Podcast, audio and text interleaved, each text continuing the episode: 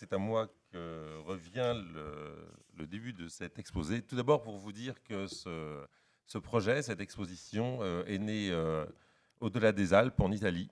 Et c'est notre collègue que vous voyez ici souriant, mais il est toujours souriant, Eugenio Larocca, qui est un grand spécialiste euh, de l'art romain et particulièrement de la sculpture, qui enseigne à l'université de la Sapienza à Rome, qui est à l'origine de, euh, cette, idée.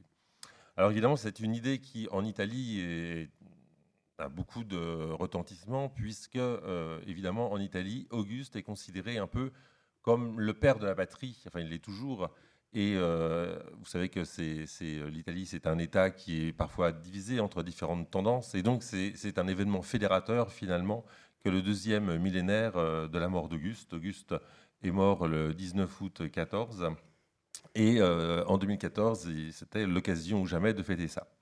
C'est la raison pour laquelle, euh, à l'inauguration de l'exposition à Rome, puisqu'il y a d'abord eu une étape romaine, vous voyez ici le président Napoletano qui était présent et qui, bref, c'était une affaire d'État en quelque sorte. Donc, euh, Eugenio Larocca, euh, fort de, cette idée, et avec l'appui euh, de Claudio Parisi Presice, qui est le directeur des musées du Capitole, est venu nous voir au Louvre pour nous demander si ce projet d'exposition pouvait avoir un prolongement en France et si il était possible de s'associer pour, pour réaliser l'exposition, pour réaliser la liste et pour que cette exposition connaisse deux étapes, à Rome et à Paris. Donc euh, évidemment, nous avons euh, été assez euh, enthousiastes à cette, à cette idée, puisque c'était pour nous l'occasion de croiser nos moyens financiers, mais pas seulement, nos moyens en, termes de, connaissances, en termes d'influence, de réseau, en fait. Et donc, en conjuguant nos efforts aussi bien en Italie qu'en France, nous espérions bien obtenir une exposition avec un certain nombre de chefs-d'œuvre. Et donc, euh, si euh, nous avons euh, réalisé cette exposition, ce n'est pas simplement parce que nous avons pensé qu'il était nécessaire de saisir l'occasion du bimillénaire, c'était aussi parce qu'il y a une actualité auguste, au-delà de cet événement un peu, fortuit. C'est que Auguste, finalement, aujourd'hui, on peut en dire un certain nombre de choses qui n'étaient peut-être pas peut-être pas possible de dire il y a un certain nombre de décennies. Et alors donc cet exposé va d'abord essayer de, vous, de, vous, montrer en quoi euh, cette exposition Auguste apporte un certain nombre de nouveautés. D'abord donc parce que c'est une étape importante de l'histoire de Rome. On va le voir et c'est pas une évidence. Auguste est aussi un personnage attachant après tout. Il n'a pas forcément cette réputation et pourtant c'est vrai, je vous l'assure. Euh, l'époque d'Auguste est une époque qui euh, peut être appelée une époque de mutation. Alors c'est vrai qu'on voit des mutations un peu partout dans l'histoire, mais à l'époque d'Auguste, nous allons voir que c'est euh, le moment ou jamais d'en parler. Et puis, surtout, dans l'histoire de l'art, et là, c'est là que l'intervention de Gino Larocca était fondamentale, dans l'histoire de l'art, on voit apparaître des choses à l'époque augustéenne qui vont vraiment signer ce qu'on appelle l'art romain. Et donc, on va vous en montrer quelques exemples. Et on va vous montrer aussi des choses qui sont peut-être moins, moins évidentes, qui vont peut-être vous surprendre, mais les images créées à l'époque d'Auguste, eh bien, ce sont des images qui, aujourd'hui encore, sont efficaces à l'époque d'Auguste, ont été créées des représentations qui, encore aujourd'hui, pour nous, signifient symboliquement euh, un certain nombre de choses. Et on va prendre un exemple, je l'espère, particulièrement euh, probant. Alors d'abord, pourquoi est-ce que euh, l'époque augustaine est, un moment important de l'histoire de Rome? Eh bien d'abord parce que quand Auguste arrive au pouvoir, il va mettre fin à un certain nombre de troubles qui secouent la République romaine depuis un certain nombre de décennies. Alors vous savez que euh, Rome connaît plusieurs étapes dans son histoire. Hein. Après la royauté, bon, ça se termine très très tôt, en 509 avant Jésus-Christ, on n'a plus de roi à Rome, s'établit un nouveau régime qui n'est pas du tout un régime démocratique, bien qu'on l'appelle la République. C'est un régime en fait aristocratique où domine le Sénat. Et euh, le Sénat, donc c'est un, aréopage d'aristocrates en quelque sorte, hein, de grandes familles. Et euh, face au Sénat, eh bien, il n'y a pas de, de contre-pouvoir, il y a bien les tribuns de la plèbe qui représente euh, la partie la plus modeste euh, de la population. Mais voilà, euh, on a l'aristocratie qui domine réellement la vie politique. Et donc, à la fin de la République, donc au 1er siècle avant Jésus-Christ, ce régime, ce régime connaît une véritable crise. Un certain nombre de déséquilibres sont apparus. en effet, l'aristocratie au pouvoir avait l'habitude, depuis 509 avant Jésus-Christ, d'élire tous les ans des magistrats qui, donc pour une année seulement, était euh, en charge de toutes, les responsabilités dans la ville de Rome, aussi bien civiles que militaires. Or, à la fin de la République, qu'est-ce qui se passe? On voit que certains de ces magistrats eh bien, trouvent qu'un an, c'est pas assez. Et donc, ils vont essayer de rester plus longtemps. Ils vont essayer d'accroître leur pouvoir, de dépasser le cadre juridique de ces magistratures qui sont les leurs à Rome. Et donc, il y a un de ces personnages qui va, faire ça, qui est très très célèbre. Vous l'avez sous les yeux. Et pour nous, il est important en Gaule, c'est César.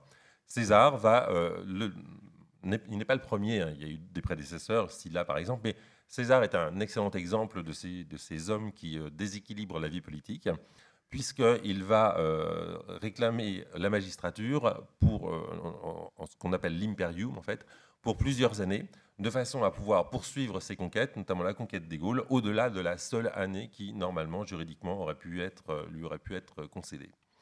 Euh, César va euh, très rapidement euh, conclure des alliances avec d'autres personnages qui, comme lui, sont à la fois riches et puissants.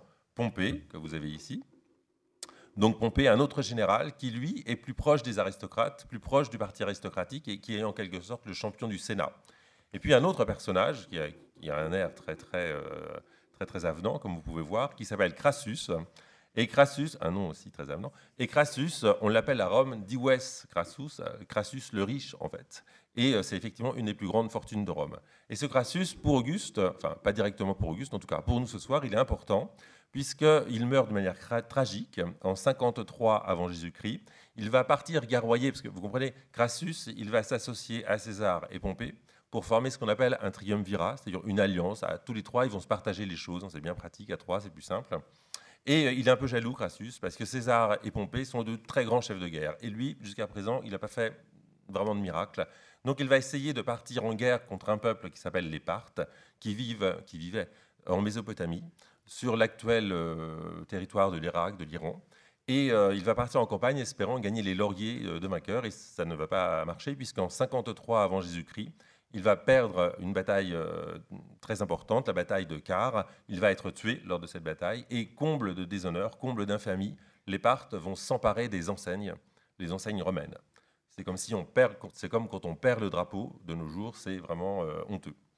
Donc ça, ça va être un gros problème de, la fin de la République et on va voir qu'Auguste va euh, essayer de résoudre ce problème de la perte des enseignes. Donc c'est un moment important de, l'histoire de Rome, l'ascension d'Auguste dans, ce contexte troublé où euh, des hommes très puissants se partagent le pouvoir. Et Auguste lui-même va être un acteur fondamental, puisqu'après la disparition de Crassus, après la disparition de Pompée, qui meurt à la suite de sa défaite de Pharsale face à César, et enfin après la mort de César, qui, vous le savez, meurt aux ides de mars 44, on a fêté l'anniversaire il, y a quelques jours, eh bien, euh, après la disparition de ces hommes d'État, il va être en mesure, euh, Auguste, de se saisir du pouvoir. On apprend au moment de la mort de César que César en a fait euh, son héritier, César l'a adopté, il devient le fils de César, et donc il va essayer de jouer sa carte et de parvenir au sommet du pouvoir. Et cet objet que vous avez sous les yeux, ce, relief, il raconte un des épisodes, l'épisode le plus important de, cette ascension vers le pouvoir. Vous voyez ici ces trois panneaux de marbre. Ils représentent des galères. C'est une bataille navale. C'est la bataille navale qui va opposer euh, Octave, le futur Auguste. Hein. pour l'instant, il s'appelle encore qu'Octave. Le futur Auguste, donc, à son ennemi euh, Marc-Antoine. Marc-Antoine qui était un fidèle de César, pourtant. Hein. vous voyez, c'est le fils qui combat l'ami le plus fidèle euh, du père. Et euh, à cette bataille navale, Octave va l'emporter. Il va, à l'aide de son, avec l'aide de son ami Agrippa, défaire la flotte que conduisait Marc-Antoine, la flotte qui était en fait une flotte égyptienne, car vous savez tous que Marc-Antoine avait une bonne amie en Égypte qui s'appelait Cléopâtre. Et donc ce moment très important, 31 avant Jésus-Christ, c'est le moment où, euh, grâce à la bataille d'Axium, grâce à la défaite d'Antoine à Axium, eh bien, Octave n'a plus aucun rival, il est tout seul, et il va donc pouvoir, euh, de retour à Rome, euh, se proclamer face au Sénat le seul maître de, l'État. Alors, euh, quand, Octave arrive au, sommet du pouvoir, deux années se passent. D'abord, donc en 31, il y a cette grande victoire d'Axium. En 29 avant Jésus-Christ, il y a le triomphe à Rome, un triomphe qui fait de lui un impérator. Et puis, deux années passent, pendant lesquelles s'élabore progressivement une solution, euh, une solution politique qui va permettre de faire coexister les structures traditionnelles de la République, donc comme je vous l'ai expliqué, le Sénat, l'aristocratie, et un personnage qui va être le premier personnage de l'État. Et le Sénat va donner à ce premier personnage, donc qui, Octave, qui sera Octave après cette victoire, il va, le Sénat va lui donner un, nom qui est le nom de Auguste, Augustus. Quand il est né, ce personnage, vous avez compris, il s'appelle pas Auguste, hein, il s'appelle Octave. Et Auguste, c'est un qualificatif qui le place au-dessus des hommes. Augustus, c'est un, mot latin qui veut dire vénérable, qui veut dire sacré, qui veut dire, ça vient de augeo, augmenté, plus grand que les autres hommes. Néanmoins, ce n'est pas un dieu. Il est fils de Dieu, puisque César a été divinisé après sa mort. Il est divi euh, filius. Mais néanmoins, c'est un homme comme les autres, entre guillemets, qui bénéficie de, ce petit plus, de cette aura supplémentaire. Il est aussi, le Sénat le reconnaît, princeps senatus, donc le premier du Sénat. Et donc, à partir de ce moment-là, il va cumuler un certain nombre de charges. Il va aussi euh, obtenir la, la, puissance des tribuns de la plèbe, c'est-à-dire que sur sa tête vont se concentrer des pouvoirs qui lui viennent d'une part du Sénat et d'une part du contre-pouvoir aux sénateurs, qui sont les tribuns de la plèbe, donc ceux qui représentent euh, la population la plus humble de Rome.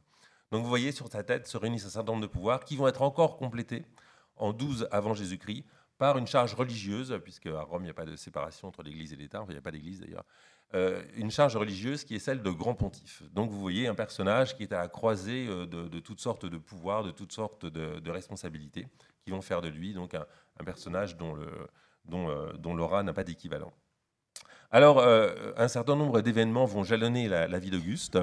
et c'est aussi pour ça que c'est un moment important de l'histoire de Rome. Il va connaître un certain nombre de succès. Et euh, les succès, contrairement à ce que cette, euh, euh, statue en impérator en, général pourrait laisser croire, ces succès ne sont pas toujours des succès militaires. Ce sont surtout des succès diplomatiques, des succès qui vont permettre d'établir plus ou moins, parce que Rome est une cité continuellement en guerre, mais qui vont quand même permettre d'établir une stabilité des frontières, qui vont permettre de faire en sorte que la paix, en général, règne sur les frontières de l'Empire. Et la cuirasse euh, vous voyez ici, c'est la fameuse statue de Prima Porta, hein, la première œuvre que vous voyez en pénétrant dans l'exposition, une statue d'une valeur euh, incommensurable qui nous vient du Vatican, qui est la plus belle représentation sans doute d'Auguste. Eh bien, la cuirasse que porte cette statue raconte un de ces événements politiques. Vous voyez ici, un, je ne sais pas si vous le voyez bien, mais c'est un, individu qui est un barbare, hein, parce qu'il est barbu, il a un pantalon, donc ça c'est un barbare forcément. Il tient dans ses mains des enseignes il est temps à un individu qui est là, qui est debout, qui a la main tendue en signe de paix, qui est habillé comme un Romain. C'est une représentation de Rome. Il tend ses enseignes. Ce sont les enseignes perdues par Crassus en 53 avant Jésus-Christ. Et ça, c'est une grande victoire d'Auguste. Auguste rend sa fierté au peuple romain. Et il le fait non pas par les guerres, mais par des accords diplomatiques. Donc voilà un, de ces événements importants de l'histoire de Rome qui vont jalonner la, carrière d'Auguste. Et tous ces événements, Auguste qui va avoir un règne très très long, hein, puisqu'il va, il va régner, il va être empereur pendant euh, pratiquement 40 ans, il va mourir très vieux, à 76 ans. Et eh bien tous ces événements, euh, âgé de 76 ans, Auguste va les consigner. Et ça, c'est unique dans, l'histoire euh, antique. Il va les consigner dans un document, dans un texte, qui va être en quelque sorte le l'abrégé, euh, la liste de tous, de tous les hauts faits, de toutes les réussites, de tous les succès qu'il a connus dans sa vie. Et euh, il en a connu un certain nombre, puisque euh, cette inscription qui a été d'abord affichée sur son mausolée à Rome a été ensuite recopiée dans toutes les provinces de l'Empire, et on en a gardé, un peu par miracle, la copie la plus longue en Turquie, dans l'actuelle Turquie, dans la ville qui s'appelait Ansir, qui est aujourd'hui Ankara. Et sur les, parois du temple d'Auguste et Rome, eh bien, le texte est gravé. Il est gravé en grec, puisque en Turquie on parlait grec à l'époque. Il est gravé en grec et vous voyez que toute la surface du mur est recouverte de cette inscription, de tous les hauts faits du divin Auguste. Il parle naturellement de la remise des enseignes par les Parthes, il parle de tous les succès qu'il a remportés, et c'est en quelque sorte son testament politique. Donc un moment important de l'histoire de Rome dont il est lui-même conscient, dont tous les, euh, dont tous les, euh, enfin, tous les contemporains de, du règne d'Auguste sont conscients, ils ont la conscience claire de vivre un moment, un moment charnière, un moment crucial euh, de l'histoire euh, de, leur, de, leur, de leur civilisation. Et alors donc, ce que, je, ce que nous annoncions tout à l'heure en, en deuxième partie, c'est que Auguste est un personnage attachant et Cécile va vous le démontrer. Donc effectivement, Auguste n'est pas euh, seulement un habile politique, c'est aussi quelqu'un qui, euh, qui, témoigne, enfin, et c'est ce qu'on a essayé de montrer dans l'exposition, donc euh, son, aspect humain qui, le rend vraiment attachant.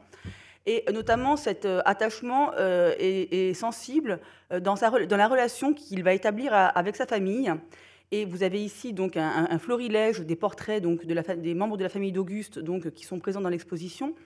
Donc euh, effectivement, euh, Auguste va s'attacher à, à développer un nouveau type de régime que l'on appelle le principat, euh, dans lequel le principe dynastique va être établi, ce qui est tout à fait une nouveauté à Rome, puisqu'effectivement, au temps de la République, donc, les, magistrats étaient élus et non pas du tout, cette charge n'était pas du tout, ne se transmettait pas par la, par la succession. Donc effectivement, Auguste va rompre avec la, tradition républicaine et donc établir un principe dynastique. Et donc, pour que euh, donc son pouvoir, qu'il espère pérenne, euh, soit transmis euh, d'abord par les liens du sang. Donc, effectivement, Auguste a eu plusieurs, donc enfin, a connu plusieurs unions matrimoniales. Et une de ses, sa deuxième femme, Scribonia, va lui donner, va donner naissance à sa fille Julie, Julie qui est représentée donc ici. Et euh, donc Julie va être mariée à Marcellus, qui est en fait son neveu, donc, euh, qui est, donc elle, épouse donc son cousin, donc c'est le fils de, sa sœur, de la sœur d'Auguste, donc Octavie, pour qu'effectivement euh, la transmission par les liens du sang soit assurée. Et donc effectivement, donc, Auguste va d'abord désigner donc Agrippa, va d'abord désigner Marcellus pour lui succéder. Malheureusement, donc, et là aussi c'est un, aspect qui nous rend cette personne assez humaine, euh, Auguste connaît euh, donc différents drames dans sa vie et voit notamment donc, les différentes personnes qu'il désigne comme euh, héritiers décéder prématurément. Ce sera le cas de, de Marcellus, donc, qui meurt très vite, il meurt à 19 ans. Donc, à la mort de Marcellus, euh, Julie, donc euh, la fille d'Octave naturelle, va euh, épouser cette fois-ci donc Agrippa, donc l'ami et le fidèle compagnon donc d'Octave, qui lui a permis la victoire à Axiom. Et de cette union, donc Julie Agrippa vont naître deux petits enfants, enfin vont naître trois petits, trois garçons, trois héritiers mâles. Et deux d'entre eux, donc Caius et Lucius, vont être adoptés par, par Auguste pour le succéder. Donc ces petits-fils vont devenir ses fils euh, euh, pour lui succéder. Malheureusement, euh, eux également vont mourir prématurément en 2 et en 4 de notre ère. Et donc, Auguste, on le sait par les textes, va être extrêmement éprouvé par ces deux disparitions. Et donc, il va devoir se résoudre à trouver une autre solution et donc à adopter donc, l'un des fils de sa troisième femme, donc Livie, donc, qui, sera, qui est donc Tibère. Et c'est effectivement Tibère, donc fils adoptif donc d'Auguste, qui lui succédera à sa mort en 14. Auguste est aussi un personnage attachant par donc euh, sa relation avec Livie. Donc il épouse Livie, donc son troisième mariage, alors qu'elle est très jeune, elle, a 19 ans. Donc c'est un mariage d'amour. Hein. donc euh, on nous dit qu'effectivement ils étaient extrêmement épris l'un de l'autre. Et effectivement, Livie va, va incarner donc l'idéal de la matrone romaine et va rester donc aux côtés d'Auguste pendant tout son règne.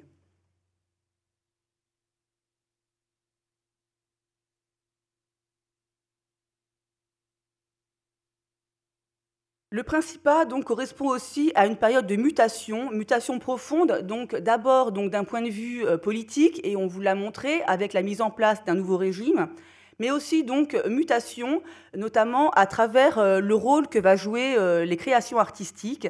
Et ici, vous avez donc un, donc, vous l'avez compris, ce, cet exposé est uniquement illustré avec, et exclusivement illustré avec des œuvres présentes dans l'exposition.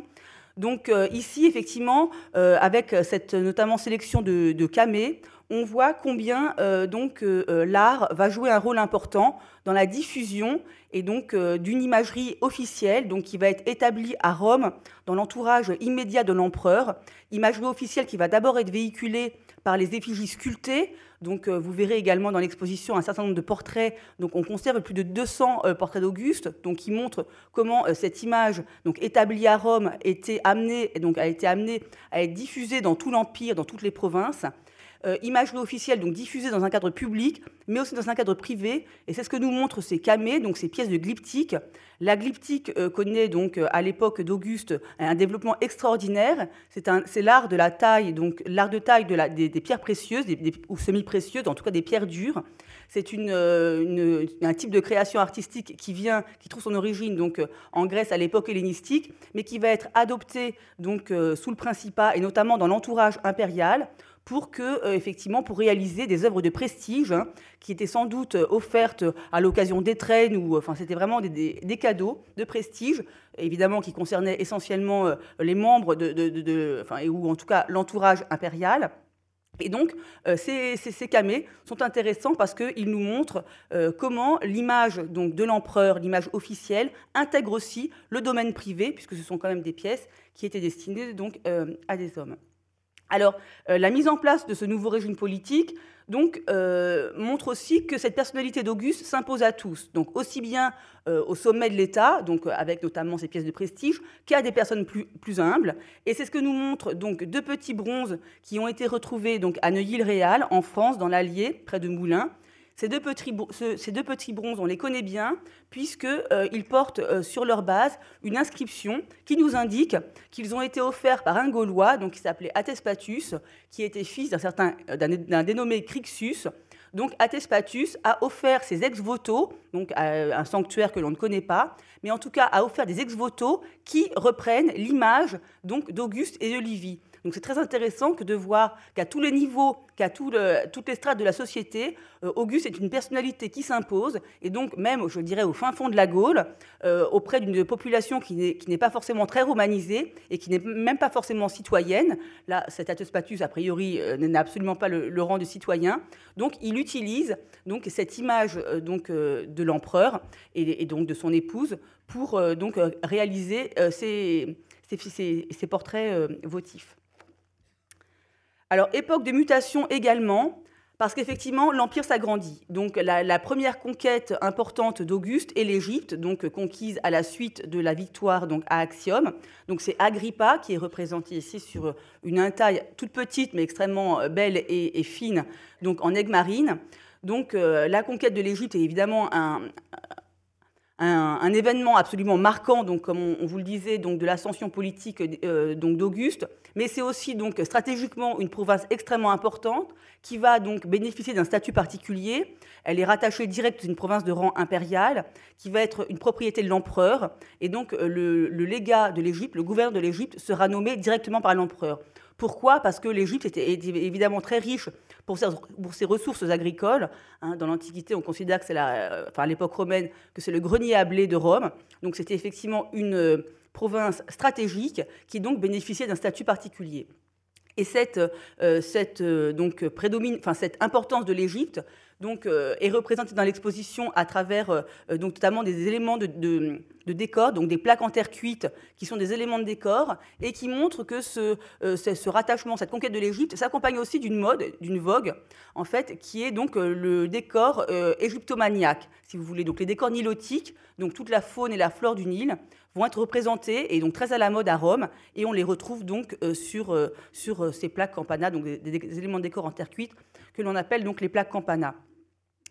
Également, donc, l'iconographie de la victoire, extrêmement importante, donc liée à Axiom. Hein. donc, on va aussi avoir, donc, c'est vraiment euh, hum, l'annexion de l'Égypte qui va effectivement générer donc euh, une profusion donc euh, d'éléments décoratifs donc qui témoignent donc de cette, cette iconographie de la victoire qui illustre cette iconographie de la victoire donc notamment sous les traits d'une victoire ailée.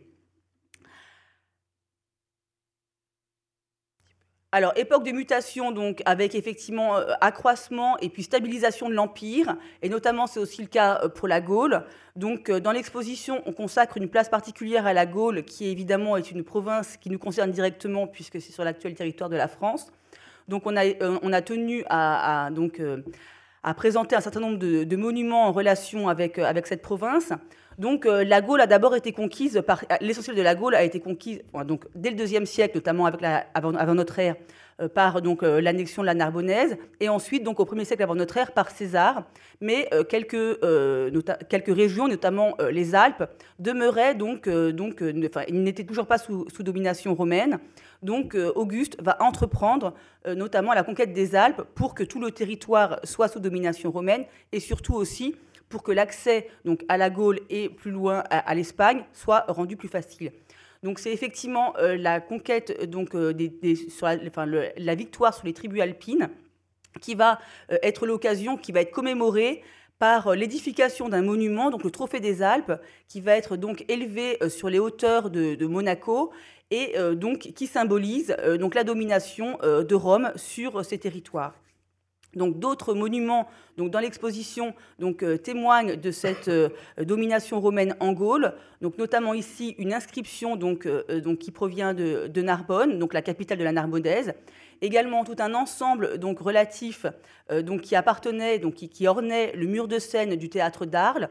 Donc Arles est une colonie qui a été fondée par César, mais qui va être refondée par Auguste et euh, donc euh, à l'époque d'Auguste, qui va connaître un grand développement urbain, et notamment on va édifier un théâtre, un théâtre donc euh, dont le mur de scène, donc un théâtre d'abord édifié sur le modèle du théâtre de Marcellus à Rome, et théâtre dont le mur de scène donc va porter un décor à la gloire donc du Principat et à la gloire d'Auguste, puisque l'élément central de ce mur de scène euh, sera constitué donc par euh, la statue colossale qui clôt l'exposition et qui montre Auguste en demi-dieu. Et cette statue colossale sera euh, était encadrée par des représentations de Vénus, donc une Vénus Victrix qui en fait correspond à la Vénus d'Arles, et une autre Vénus Génitrix qui donc, est, la Vénus tutélaire donc, de César. Et euh, donc ce décor donc, euh, du théâtre d'Arles était également donc se composait également d'hôtels qui étaient placés sur l'orchestra et hôtels qui euh, étaient directement liés à Apollon. Donc Apollon, autre divinité tutélaire du Principat, et donc ici dans l'exposition est présenté l'hôtel au cygne. Alors, euh, le, cette époque de mutation euh, peut aussi être euh, expliquée à travers des mobiliers funéraires. Et donc, on a aussi essayé de présenter des découvertes récentes. Et là, vous en avez un exemple avec ce mobilier funéraire qui provient de la région d'Arras, qui est conservé au service donc, archéologique de la ville d'Arras, qui a été découvert en 2003 et qui nous montre donc un mobilier funéraire qui se compose de différents éléments dont euh, vous le voyez peut-être un siège curule donc qui est un emblème euh, donc un emblème du pouvoir curule donc d'un pouvoir d'un magistrat romain local qui s'est fait enterrer donc euh, avec le symbole de son pouvoir. Alors ce mobilier funéraire donc qui comprend ce siège comprend aussi d'autres pièces notamment des pièces de céramique sigillées, donc une production d'Italie du Nord, qui donc se trouve donc avec d'autres éléments et donc notamment de la céramique commune. Donc on voit qu'un magistrat euh, local s'est fait enterrer avec l'emblème de son pouvoir, mais avec de la céramique italienne, mais aussi avec d'autres types donc de euh, mobilier plus local, et notamment aussi on voit avec les restes donc euh, enfin comment? De son incinération, donc les restes de son, incinération qui sont présentés donc au fond, qu'il a aussi donc, donc recouru à des pratiques plus locales. Alors, une époque de mutation également euh, d'un point de vue euh, technologique. Et ça, c'est extrêmement important. Euh, donc, et on le montre notamment dans la section sur la vie privée. À l'époque d'Auguste, différents secteurs, notamment l'argenterie, le verre et la céramique, connaissent vraiment des transformations technologiques et donc sont, qui sont tout à fait remarquables. Alors, dans le domaine de la céramique, c'est vraiment l'apparition de la céramique sigillée. Donc, c'est une céramique à couverte rouge euh, brillante qui est produite dans la, donc c'est une céramique fine hein, qui euh, donc vise à imiter la vaisselle métallique, qui est produite d'abord à Arezzo, donc dans le nord de l'Italie, et qui va ensuite donc se diffuser un peu plus tard, notamment avec euh, l'installation d'ateliers donc qui, qui, qui, qui, enfin qui viennent d'Italie du Nord, donc dans d'autres régions de l'Empire. Donc céramique sigillée, également le verre. Donc c'est une grande période pour l'artisanat du verre. Euh, les artisans verriers, donc, euh, qui étaient originaires, enfin, qui étaient les plus fameux, étaient euh, au Proche-Orient ou en Égypte, vont venir à Rome, puisque donc ces régions sont conquises, et c'est aussi maintenant à Rome que se situe la clientèle la plus aisée.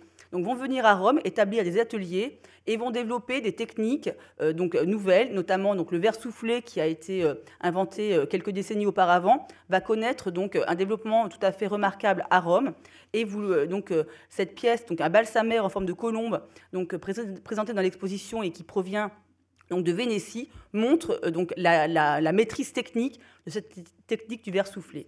Alors d'autres éléments prestigieux en verre donc, sont réalisés, notamment les verres rubanés d'or ou alors les verres mosaïqués.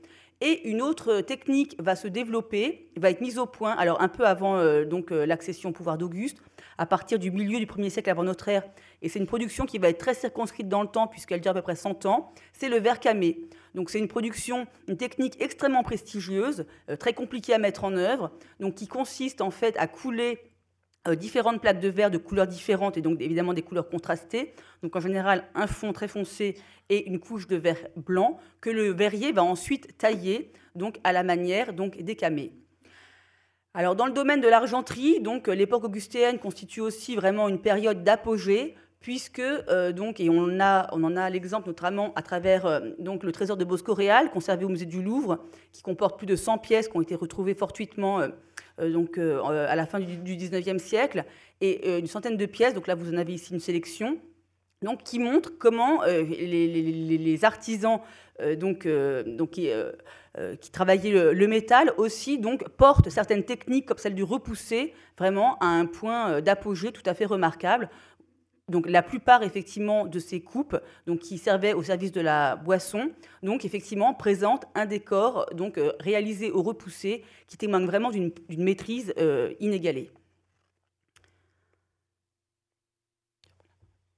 Alors, je, poursuis sur euh, ce qu'a dit Cécile, c'est-à-dire qu'effectivement, comme vous avez, comme vous l'avez compris, à l'époque d'Auguste, on voit un certain nombre de transformations dans le domaine des arts apparaître et un certain nombre de mutations techniques. Donc, Cécile vous a parlé de l'argenterie, du verre, mais il faut aussi absolument parler de la peinture, puisque à l'époque augustéenne, on voit un nouveau style de décoration apparaître sur, le, sur les murs des maisons.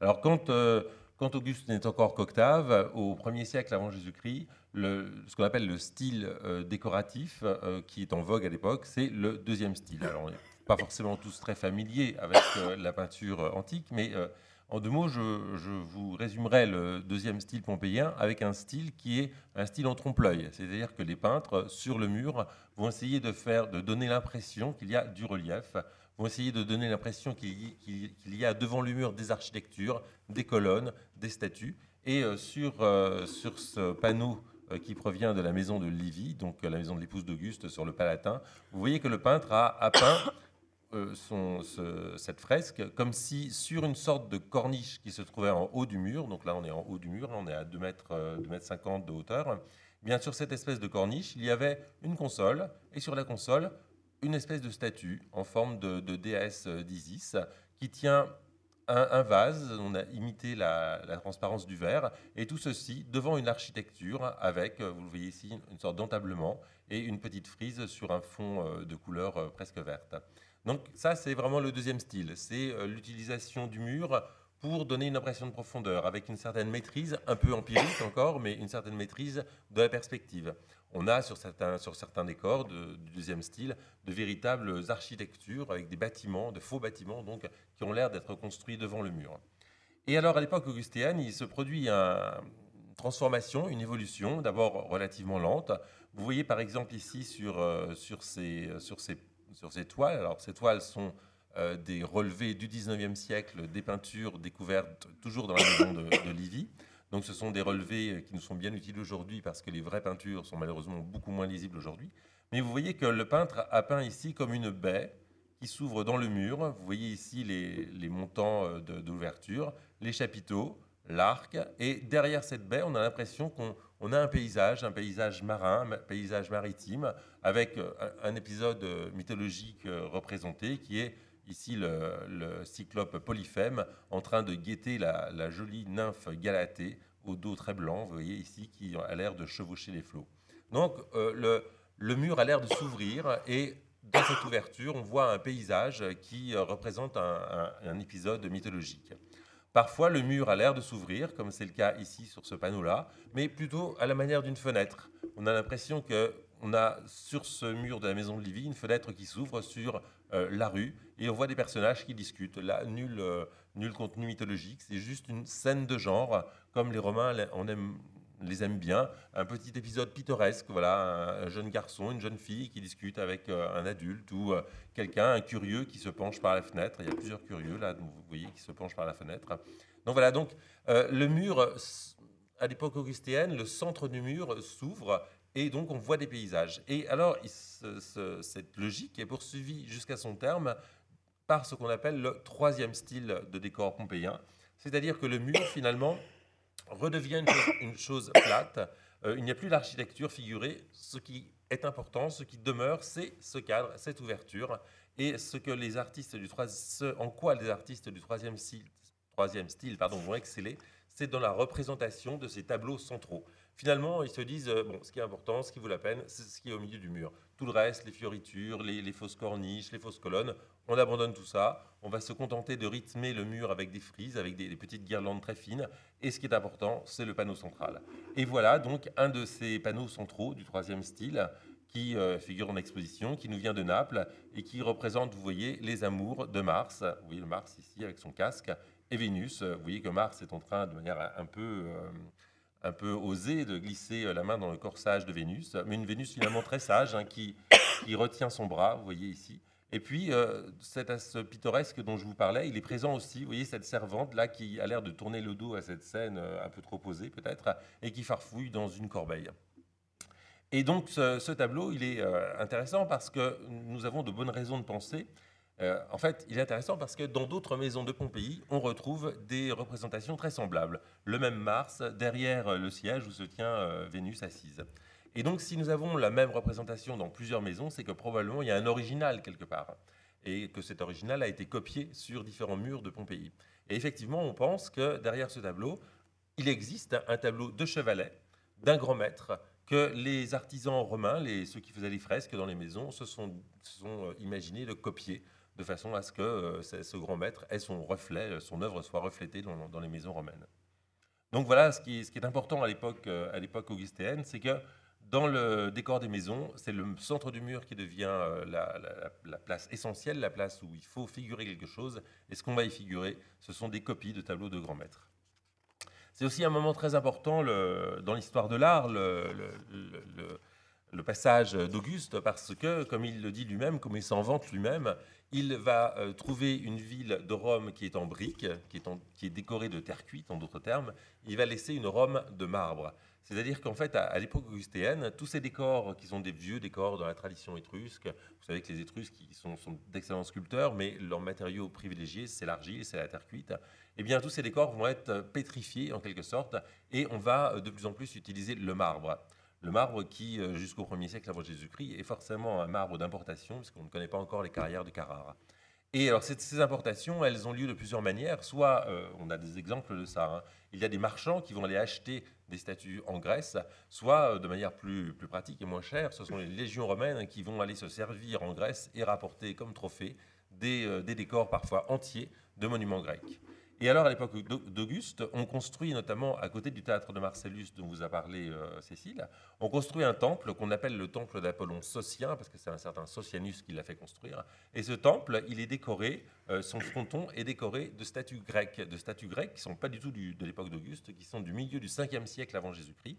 Les Romains avaient parfaitement conscience de la valeur de ces statues. Elles étaient en plus euh, en marbre, donc pour eux un matériau noble. Et donc ils se sont servis, ils, ont emporté tout ce décor et hop, ils en ont équipé un temple romain, euh, donc le temple d'Apollon Socien.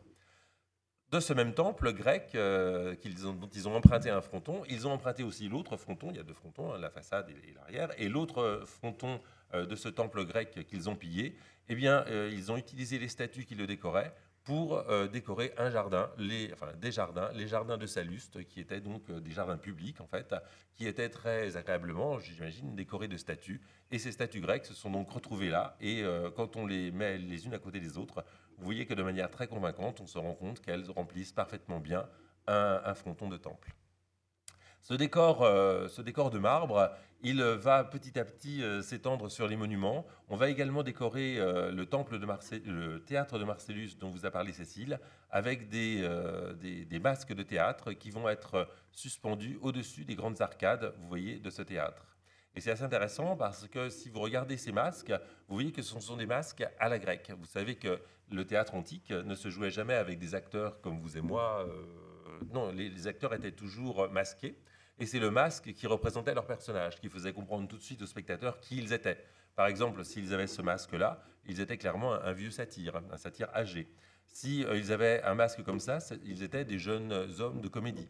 Voilà, le masque, en quelque sorte, donnait le mode d'emploi, donnait le contenu de, la pièce.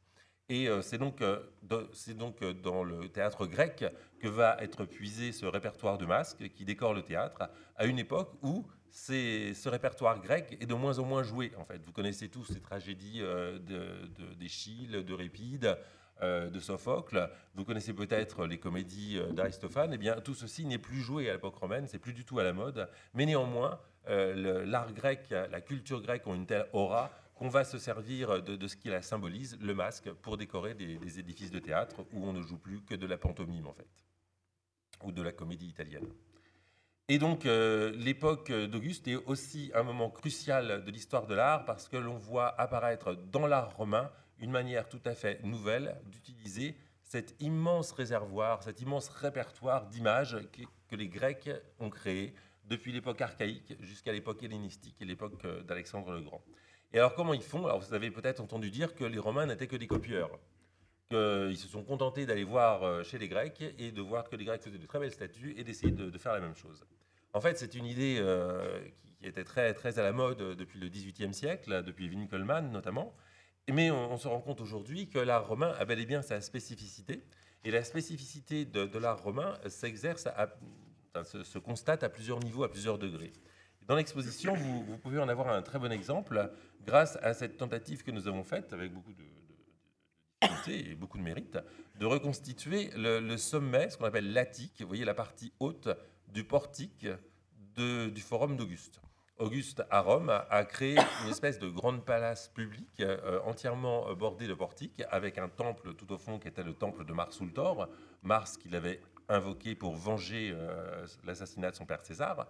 Enfin bref, en tout cas, Auguste construit cette grande place qu'il borde donc de portiques. En haut des portiques sont perchés des cariatides, vous voyez, en voilà une, l'autre ici est représentée sous forme de fantôme. Et euh, entre ces cariatides sont représentés des boucliers, c'est-à-dire en fait, euh, en, tout ça bien sûr en marbre, hein, c'est-à-dire en fait de grands disques décorés euh, de, différents types de décors, donc des godrons, des écailles. Là, vous avez un morceau de bouclier avec des godrons. Et au centre du, du, bouclier, vous avez un visage, le visage de, un visage ici qui est le visage de Jupiter Amon. Et alors, quelle est la nouveauté par rapport Parce que quand je vous dis tout ça, vous entendez cariatide, vous dites oui, cariatide, euh, Athènes, les rectaïons, donc ça, c'est grec. Je vous dis Jupiter Amon, oui, euh, Jupiter Amon, c'est Alexandrie, donc euh, c'est grec aussi, puisque Alexandrie, à l'époque, à partir d'Alexandre le Grand, c'est une cité grecque. Mais quelle est la nouveauté? Eh bien, la nouveauté, c'est que sur les rectaïons, vous avez une demi-douzaine de cariatides. Vous les avez à 1,50 m de hauteur. Dans le forum d'Auguste, des cariatides, vous en avez 80 et elles sont juchées à 15 mètres de hauteur. Ce n'est pas la même échelle, si vous voulez, il y a un changement. Et surtout, ce qui est nouveau, enfin, ce qui, est typiquement romain, ce qui n'est pas grec, c'est qu'on va associer donc une image de cariatide qui nous rapporte à l'époque de Périclès, à la grande époque classique grecque, avec des images de Jupiter Amon qui sont des images hellénistiques. Autant les cariatides, elles ont une beauté parfaite, idéale, impassible. Autant les masques de Jupiter Amon, c'est des masques torturés, c'est des masques vraiment hellénistique avec ce pathos, avec cette impression de souffrance qui en émane. Donc c'est cette juxtaposition d'images qui donne, qui donne quelque chose qui est, typiquement romain. C'est une réinterprétation de l'art grec en quelque sorte. Et la réinterprétation de l'art grec, on la trouve à travers euh, des, images comme celle-ci, qui sont assez bien, euh, assez bien balisées dans l'histoire de l'art, qu'on connaît assez bien, parce que vous voyez ici ce, ce couple, ici ces, deux personnages, ces deux jeunes garçons, eh bien, on sait qu'ils sont produits par une école qui euh, s'appelle l'école de Pasitélès. Donc, en fait, c'est un atelier hein, qu'on appelle une école. Pasitélès, c'est un sculpteur athénien. Il est venu euh, travailler à Rome. Pourquoi? Bah, Parce qu'à Rome, qu'est-ce qu'il y a? Il y a les clients, il y a l'argent. Donc, ma foi, autant aller euh, se rapprocher de la clientèle. Et donc, c'est à Rome que ce, grec va créer des images qui vont satisfaire sa clientèle. Et donc, il va aller chercher des décors dans le répertoire de la, de l'art grec classique, donc décors qui rappellent euh, les, statues de Praxitèle. Il va aller chercher les visages, les têtes ailleurs, il va aller les chercher dans un style qui est le style sévère, presque 100 ans avant euh, l'époque de Praxitèle. Il va associer les deux. Donc les corps et les têtes ne fonctionnent pas ensemble. Normalement, dans l'histoire de l'art, elles sont séparées par une épaisseur de temps importante, mais Pasitélès va associer les deux. Pourquoi il fait ça? Parce que S'ils se contentaient de mettre des têtes tout à fait normales, euh, qui, vont bien avec le style de Praxitèle sur le corps, euh, ce corps masculin et ce corps féminin, eh bien, on aurait juste un couple enlacé. Bon, c'est une image un peu, un, peu, un peu triviale, si vous voulez. Mais le fait de rajouter des têtes qui sont des têtes du style sévère, qui sont des têtes anciennes, qui sont des têtes qui nous ramènent à un passé euh, prestigieux, eh bien, ça va donner à ces statues une autre valeur. Ça va donner à ces statues, ça va renvoyer ces statues à une époque qui est l'époque de la légende, de la mythologie, de l'épopée. Et c'est pourquoi ce couple, on ne l'appelle pas euh, un tel et une telle, on les appelle Oreste et Pilade. vous voyez, on va chercher des, pardon, Oreste et Electre, pardon, Oreste et sa sœur Electre. On va chercher, vous voyez, dans, dans, la mythologie, dans le théâtre, dans les légendes grecques.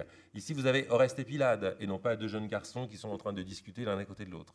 Donc vous voyez que ces images grecques, elles sont recombinées, réinterprétées, réutilisées. Et de la même manière, euh, c'est un certain un, grec qui s'appelle Archésilas euh, du IVe siècle avant Jésus-Christ qui a créé ce modèle de statue de Vénus, donc euh, qu'on appelle la Vénus génitrix. Et vous voyez qu'à l'époque de Rome, on va, à l'époque romaine, on va réutiliser cette statue dans un sens politique, d'abord, parce que Vénus est l'ancêtre mythique de la famille de César, de la famille des Julii. Donc on va donner à cette statue qui, à l'origine, n'est qu'une statue de, la déesse de l'amour, on va donner un sens, un contenu politique à cette statue, mais ce qui n'empêche pas, néanmoins, à ces représentations de, revêtir une certaine sensualité. Euh, comparez ces, deux statues, vous verrez que dans, les salles du Grand Palais, il y en a une qui est vraiment très très sensuelle, avec un drapé mouillé, avec euh, une morphologie qui est extraordinairement bien rendue, c'est celle-là, alors que celle-là est un peu plus sèche, un peu plus, un peu plus romaine, peut-être un peu plus raide. Et alors, euh, donc, euh, l'époque d'Auguste, c'est, euh, j'en terminerai avec ça avant de rendre la parole à Cécile, c'est une époque où apparaissent des images qui sont toujours vivantes. Vous savez tous ce que c'est qu'un portrait officiel. Vous savez tous que dans toutes les mairies de France, il y a un portrait, c'est obligatoire, du président de la République. Ce portrait, comment est-ce qu'il a été réalisé? C'est pas n'importe quel photographe qui a photographié à une occasion X ou Y le président de la République. C'est lui qui a décidé que tel photographe viendrait prendre sa photo dans telle ou telle condition bien précise. Alors il y en a qui choisissent une, bibliothèque, d'autres qui choisissent un jardin, voilà. d'autres un drapeau français déployé. Enfin bref, euh, chaque président a sa manière bien à lui de faire représenter, enfin de faire, de créer son, son image officielle.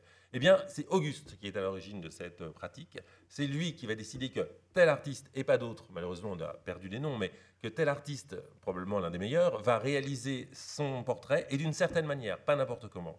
Et une fois que ce portrait sera réalisé, eh bien, partout dans l'Empire, que vous soyez en Espagne ou en Turquie ou en Égypte, eh bien, partout, ce sera cette image-là qui sera la bonne image de l'empereur et qu'il faudra reproduire de manière réglementaire, de manière obligatoire. Et il ne va pas se contenter, alors ça c'est différent par rapport à nous, mais il ne va pas se contenter d'une seule image officielle au cours de son règne, il va en faire réaliser quatre. Quatre images qui correspondent à des moments importants, à des moments cruciaux de son règne. Cette première image que vous avez là, c'est l'image en fait d'un jeune garçon qui a 19 ans, qui vient d'apprendre qu'il est l'héritier de, César et qui va partir venger, qui, va, devient un chef de parti en quelque sorte et qui part venger euh, l'assassinat de son père. C'est l'image d'Octave, la plus, la plus ancienne, qui correspond aux années 42 avant Jésus-Christ. Cette image-là, c'est une image d'un autre Octave. C'est l'Octave qui vient de vaincre euh, Marc-Antoine, qui maintenant est le seul maître à bord. Et donc ça, c'est l'image, un type qu'on appelle le type La Alcudia. Donc ce sont deux portraits différents que l'on reconnaît grâce à la coiffure, en fait. C'est la coiffure qui, est la le meilleur marqueur entre différents types. Et puis alors, euh, vient l'année 27 avant Jésus-Christ, quand le Sénat donne à Auguste tous les pouvoirs dont je vous ai parlé. Et là, Auguste a un nouveau type, alors Octave plus exactement, un nouveau titre qui est Augustus. Donc c'est une nouvelle étape. Et là, on crée le type prima porta, le plus célèbre, celui qui correspond à la belle statue du, début de l'exposition. Ça, c'est vraiment le type le plus répandu. On en connaît des centaines d'exemplaires pour euh, les portraits d'Auguste. Et puis à un autre moment de son règne, alors là on a plus de mal à le dater, un autre type est créé, c'est le quatrième type qui est là, c'est le type Forbes, qui est créé et qui donne, vous voyez, une image sensiblement différente d'Auguste, peut-être un peu plus, euh, un peu plus humain euh, que, que, le type Prima Porta, qui est une image intemporelle. Euh, c'est l'empereur qui ne, vieillit pas, Auguste. Même à 76 ans, il a toujours euh, ces traits-là. Il a de la chance. Et puis alors, un dernier exemple pour vous montrer qu'on crée à l'époque augustéenne des images qui sont toujours des images efficaces, toujours des images parlantes. Je vous invite à, regarder de près. Alors, vous voyez, ça, c'est un camé. Alors, c'est une image qui, je dois, c'est un objet, je dois le reconnaître, qui n'est pas dans l'exposition. C'est le seul de toute cette présentation. C'est le, un camé qui, qui qui est vraiment très grand, très beau, 12 cm sur 10. Il est à Vienne, il sort jamais de Vienne, euh, du musée euh, de l'Antikensammlung de Vienne. Et euh, c'est un, un camé donc, de l'époque d'Auguste. Vous voyez Auguste ici qui trône en majesté. Et sur le registre inférieur de ce camé, vous voyez des soldats. Vous les voyez là, ils sont en train de dresser une enseigne. Vous voyez, ils sont plusieurs, ils s'entraident pour dresser l'enseigne. Il y a du vent, vous voyez, c'est le vent de l'histoire qui souffle dans, dans le manteau de ce soldat. Euh, il y a des captifs qui sont ici au pied de, ce trophée qui est en train d'être élevé. Vous voyez l'image de la victoire, c'est ça, le vent de l'histoire qui souffle, des hommes qui s'entraident, qui sont en train de monter le, trophée, qui sont en train de dresser les enseignes. Ça, ça vous rappelle rien? Ça rappelle ça. Et c'est la même image en fait, le vent qui souffle et les hommes qui s'entraident et qui dressent entre eux, qui s'entraident pour dresser le symbole de leur État, de leur nation. Donc ce sont des images qui fonctionnent toujours, ces images de victoire, ces images officielles. Donc tout ça, c'est un, un legs qu'Auguste nous a transmis. Alors après vous avoir présenté... après vous avoir présenté donc effectivement les, motivations qui nous ont conduit à donc organiser cette exposition, nous allons rentrer dans le concret en vous euh, donc euh, en, vous exposant donc en quelques mots les différentes étapes de la réalisation de la genèse concrète du projet. Donc effectivement, ce, projet est né à Rome. Euh, donc nos collègues italiens nous ont consultés pour nous proposer de nous associer à eux et donc effectivement euh, de, présenter une, étape parisienne. Et euh, donc nous avons donc ici les, trois décideurs qui ont été déterminants pour donc l'étape parisienne, à savoir donc Jean-Luc Martinez qui à l'époque était directeur du département des antiquités grecques et romaines. Euh, ensuite, Henri Loiret, qui a, qui a recueilli l'idée avec beaucoup d'enthousiasme, qui était donc tout à fait partant. Et ensuite, nous, sommes allés voir Jean-Paul Cluzel, qui venait prendre, de prendre ses fonctions, donc de président euh, de la Réunion des musées nationaux, donc euh, Grand Palais. Et donc, tous trois nous ont vraiment soutenus dans, donc, pour ce projet, pour qu'il soit présenté à, à Paris. donc, le Louvre a très vite été écarté, puisque les espaces d'exposition du Louvre sont assez mal commodes, en tout cas paraissaient assez inadaptés puisque euh, dans la mesure où on souhaitait quand même euh, donc présenter euh, le caractère monumental donc de cet art augustéen, il nous fallait des, vraiment des espaces spacieux avec notamment des grandes hauteurs sous plafond et donc c'est pour cela que le Grand Palais a tout de suite été donc choisi et donc retenu comme lieu d'exposition. Alors ici, donc maintenant, on vous montre les, acteurs. Les, après vous avoir montré les, décideurs, donc les acteurs, donc notamment au sein de la RMN, donc réunion des musées nationaux Grand Palais. Donc Marion Tenbouche qui a été euh, chef de projet. Et donc c'est vraiment elle qui a, qui a coordonné euh, donc du début à la fin donc, donc toutes les, les, étapes notamment administratives de ce projet. Et donc qui a coordonné aussi les équipes. Et puis une personne qui a été tout à fait déterminante. Et donc que l'on souhaite vous présenter, c'est Véronique Dolphus, donc, qui est la scénographe, qui a été recrutée sur concours. Donc, Véronique Dolphus est une scénographe qui avait déjà œuvré euh, au Grand Palais, puisque c'est elle qui avait signé la scénographie de l'exposition Dynamo, il y a peut-être deux ans, et également de l'exposition Beauté animale. Et donc, dès le concours, donc, euh, plusieurs candidats étaient, euh, pressentis, mais dès le concours, elle s'est montrée la plus inspirée. Et donc, effectivement, elle nous a tout de suite, donné des, enfin, nous a tout, de suite proposé donc, des idées qui nous ont semblé tout à fait séduisantes. Et donc, elle a signé une, une scénographie délibérément moderne. Hein. Si vous avez déjà vu l'exposition, les murs sont blancs. Les murs sont blancs, sont, sont euh, marqués, rehaussés donc, de quelques éléments métalliques en acier brut donc une scénographie euh, très très moderne pour éviter de tomber dans l'écueil euh, du rouge pompéien ou des moulures au plafond. Donc effectivement, on a préféré donc vraiment euh, une scénographie très moderne pour vraiment porter l'attention sur les œuvres et non pas sur, sur leur environnement. Alors la, photo de Véronique Delfus, c'est un montage. Elle est, beaucoup, plus modeste que ça. donc c'est une œuvre des Dynamos. Donc nous avons travaillé donc de façon extrêmement euh, constructive avec Véronique, donc aux différents euh, stades donc de l'élaboration du projet. Donc euh, vraiment on a, on a établi ensemble donc les plans, les élévations.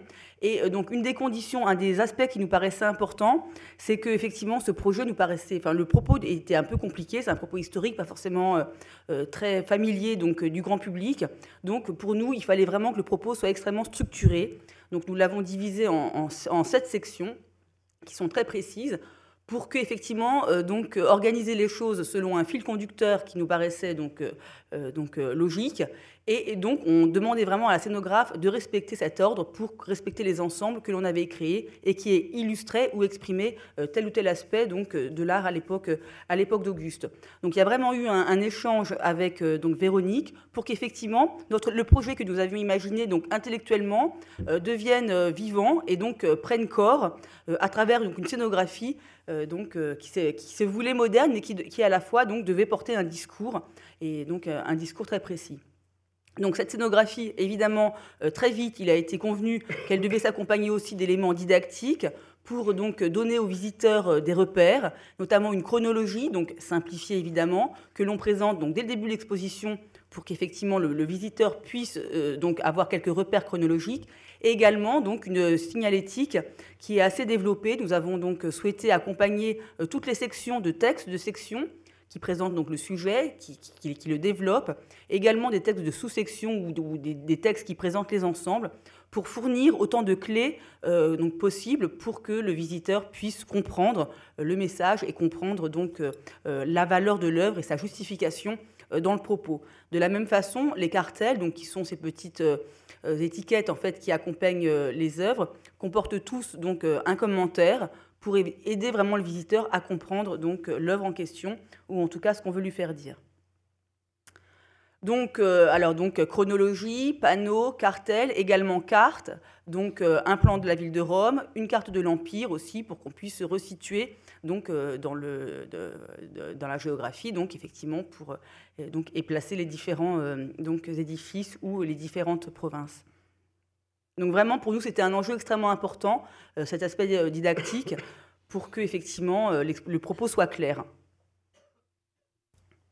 Oui, alors voilà, donc en fait, c'est ce qu'on vous présente là, c'est un petit peu les, coulisses hein, de l'exposition. Donc, euh, comment ça se passe vraiment? Eh bien, euh, vous, avez, euh, vous avez quelque chose sous les yeux qui est une exposition archéologique, donc c'est compliqué parce que vous avez des objets qui sont tous différents les uns des autres, qui ont tous leurs exigences, et, donc il faut, il faut les écouter les uns après les autres et, et, se plier à leurs exigences. Donc, la première des exigences, c'est le volume, c'est le poids, c'est la taille. Et parfois, tout va bien, ce sont des objets qui sont suffisamment petits pour passer par l'ascenseur, et d'autres fois, non, il faut les passer par la fenêtre. Alors là, vous avez euh, l'Auguste de Prima Porta qui est en train d'arriver. Alors oui, heureusement, il faisait beau ce jour-là. C'est une grue, vous voyez ici le, palon de la grue. C'est une grue qui est venue le déposer sur le balcon du Grand Palais, et euh, on lui a ensuite fait passer euh, la fenêtre pour pouvoir l'exposer. Alors vous voyez, c'est peut-être une chose à laquelle vous n'êtes pas très, très familier. Voilà comment, on voyage une statue. Elle voyage dans une grosse boîte et elle est maintenue le moins possible, mais quand même suffisamment solidement, par euh, ce qu'on appelle des bancs en bois, donc qui permettent à la statue euh, de, ne pas, d'encaisser, si vous voulez, toutes les vibrations, tous les mouvements euh, que, que, peut connaître la caisse. Et vous voyez que les caisses sont comme des palettes, c'est-à-dire qu'on peut utiliser ce qu'on appelle des gerbeurs ou des transpalettes, des, des, appareils pour les soulever et les déposer. Voilà. Donc il y a tout un système de manutention euh, euh, que l'on met en place pour, euh, pour faire ce genre de choses. Alors vous voyez, ce sont des équipes qui sont des installateurs professionnels. Hein. Là, c'est la société Chenu, je fais la publicité pour monsieur et madame Chenu, qui, donc, qui ont ouvert, qui sont occupés de ces manutentions, d'ouvrir les caisses, de mettre les œuvres en place. Et parfois, les caisses sont très très sophistiquées. Voilà l'Auguste de Prima Porta. vous avez vu sa caisse. Hein. Oui, sa caisse, déjà, elle était, elle était doublée de métal. Et à l'intérieur, aux surprises, vous avez Auguste qui est bardé de capteurs, comme si c'était un grand malade. Et donc, il est euh, soutenu de tous les côtés, non pas par des bancs comme cette euh, pauvre Vénus, qui, ma foi, est une Vénus euh, comme parmi tant d'autres. Non, lui, Auguste, il a droit à des vérins hydrauliques, il a droit à une chemise en fibre de carbone et à des supports particuliers. Il est monitoré de tous les côtés. Il y a même un GPS qui permet de savoir si par hasard il voulait partir en balade, où il est passé. Donc là, c'était vraiment quelque chose de, très très particulier. En fait, le, type d'emballage de cette statue, c'est euh, un type qui a été qui est vraiment exceptionnel, hein, qui est normalement utilisé pour le transport des satellites avant de les mettre sur les fusées. Et euh, donc, vous voyez, c'était très cher. Et, Auguste n'est pas parti en fusée, heureusement. Alors donc, quand on a ouvert ces objets, quand, on a ouvert les caisses, quand on a mis les objets en place, on, on fait systématiquement ce qu'on appelle un constat d'état, c'est-à-dire qu'on vérifie l'état des objets après le transport pour être sûr qu'il est le même qu'avant le, départ. Donc chaque objet comme ça est constamment euh, surveillé. Et parfois, euh, on se rend compte que des instabilités apparaissent sur les objets, ça peut arriver. Hein. Et, donc, quand, euh, quand, ça arrive, heureusement, il y a des, restaurateurs qui sont là. là. vous voyez un constat d'état avec une restauratrice qui est en train de noter sur le document tout, ce qu'elle constate, tout ce qu'elle a repéré de nouveau, ou si au contraire rien n'a changé, c'est ce qu'on préfère, on met RAS, c'est plus rapide mais là, dans le cas de cette plaque Campana, malheureusement, on n'a pas pu écrire RAS parce qu'on s'est rendu compte que la terre cuite se décollait au-dessus de, la tête de ce, petit éros. Et donc, un restaurateur était là pour infiltrer du praloïde, pour recoller ce, fragment de terre cuite qui était en train de partir. Donc, vous voyez, c'est euh, vraiment, euh, on ne se contente pas de prendre des objets et de les mettre à un endroit. Il y a vraiment tout un, tout un suivi très, très étroit qui est assuré euh, par différents professionnels. Et alors là, vous, me voyez moi, d'ailleurs, je ne sais pas qui a choisi cette photo, mais vous me voyez moi dans une vitrine en train de, surveiller la mise en place de ce trépied. donc qui nous vient de Naples. Et donc, on est en train de mettre sous les pieds de cet objet en bronze des petits disques en plastique, parce qu'il n'est pas question, un plastique, ce qu'on appelle neutre, hein, c'est-à-dire qui, ne, qui, ne, va pas euh, provoquer de réaction chimique avec, euh, avec le métal, parce qu'il n'est pas question de laisser le bronze en contact avec la peinture, ça risquerait de provoquer des problèmes. Donc à chaque fois, on, veille à, ces choses-là, on fait en sorte qu'il euh, ne puisse pas y avoir d'interaction entre l'objet et le milieu, de façon à ce qu'il retourne chez lui dans le même état qu'il en est parti. Alors, un autre, euh, une autre profession qui intervient, donc qui est particulièrement intervenue dans le cadre du montage de cette, exposition, c'est justement des socleurs, les socleurs, parce qu'en fait, donc nous avons beaucoup d'objets donc archéologiques, fragmentaires, euh, des objets en trois dimensions, et qui nécessitent euh, ben, un support pour pouvoir être présentés. Donc en fait, là vous voyez l'atelier des socleurs qui a été installé dans les sous-sols du, Grand Palais. Donc ce sont en fait des métalliers qui euh, sont capables aussi bien de réaliser donc des supports pour, euh, pour euh, des, éléments lapidaires, donc là notamment des, les fragments donc des éléments de décor de l'entablement du Forum d'Auguste. Alors vous voyez que ces, supports sont, sont, réalisés donc aux dimensions, donc ce qui rend les choses un peu compliquées puisqu'il faut attendre d'avoir ouvert, ouvert, les caisses et d'avoir constaté les objets pour vraiment se rendre compte, pour avoir les dimensions exactes et pour voir en fonction de la façon dont on veut le présenter quel support donc il va nécessiter. Et alors donc, euh, ces supports, ces socles, sont euh, souvent faits dans des délais extrêmement courts, puisque les convoyeurs qui accompagnent les œuvres restent en général deux ou trois jours. Donc il faut que euh, le support donc destiné aux œuvres qui convoient soit réalisé dans des temps relativement courts, ce qui explique donc la présence de quatre socleurs de la société Version Bronze qui a eu le marché. Donc, qui, donc on travaillait pendant, pendant les trois semaines de l'installation et parfois très tard le soir pour que le lendemain matin, le convoyeur puisse trouver donc, et valider donc, le montage que l'on proposait donc, pour l'œuvre qu'il voulait, euh, que l'on voulait présenter. Et alors là aussi, euh, donc, ces soclages sont faits dans les règles de l'art. Et donc, il y a des matériaux tampons euh, qui sont placés. Donc là, c'est de la feutrine pour que, évidemment, le marbre ne soit pas éraflé ou abîmé par le métal. Mais donc, on place donc, des bandes de feutrine qui, qui sont collées pour, que, euh, donc, euh, pour préserver évidemment et ne pas surtout esquinter euh, donc, les, pièces qu'ils vont recevoir. Donc là, vous avez donc les, donc je vous montrais précédemment les montages donc des éléments d'entablement. là, vous, les, vous avez donc l'installation en elle-même de ces éléments d'entablement. Donc là, nous sommes sur le palier donc qui clôt le rez-de-chaussée donc, donc de la, la, première galerie donc de l'exposition.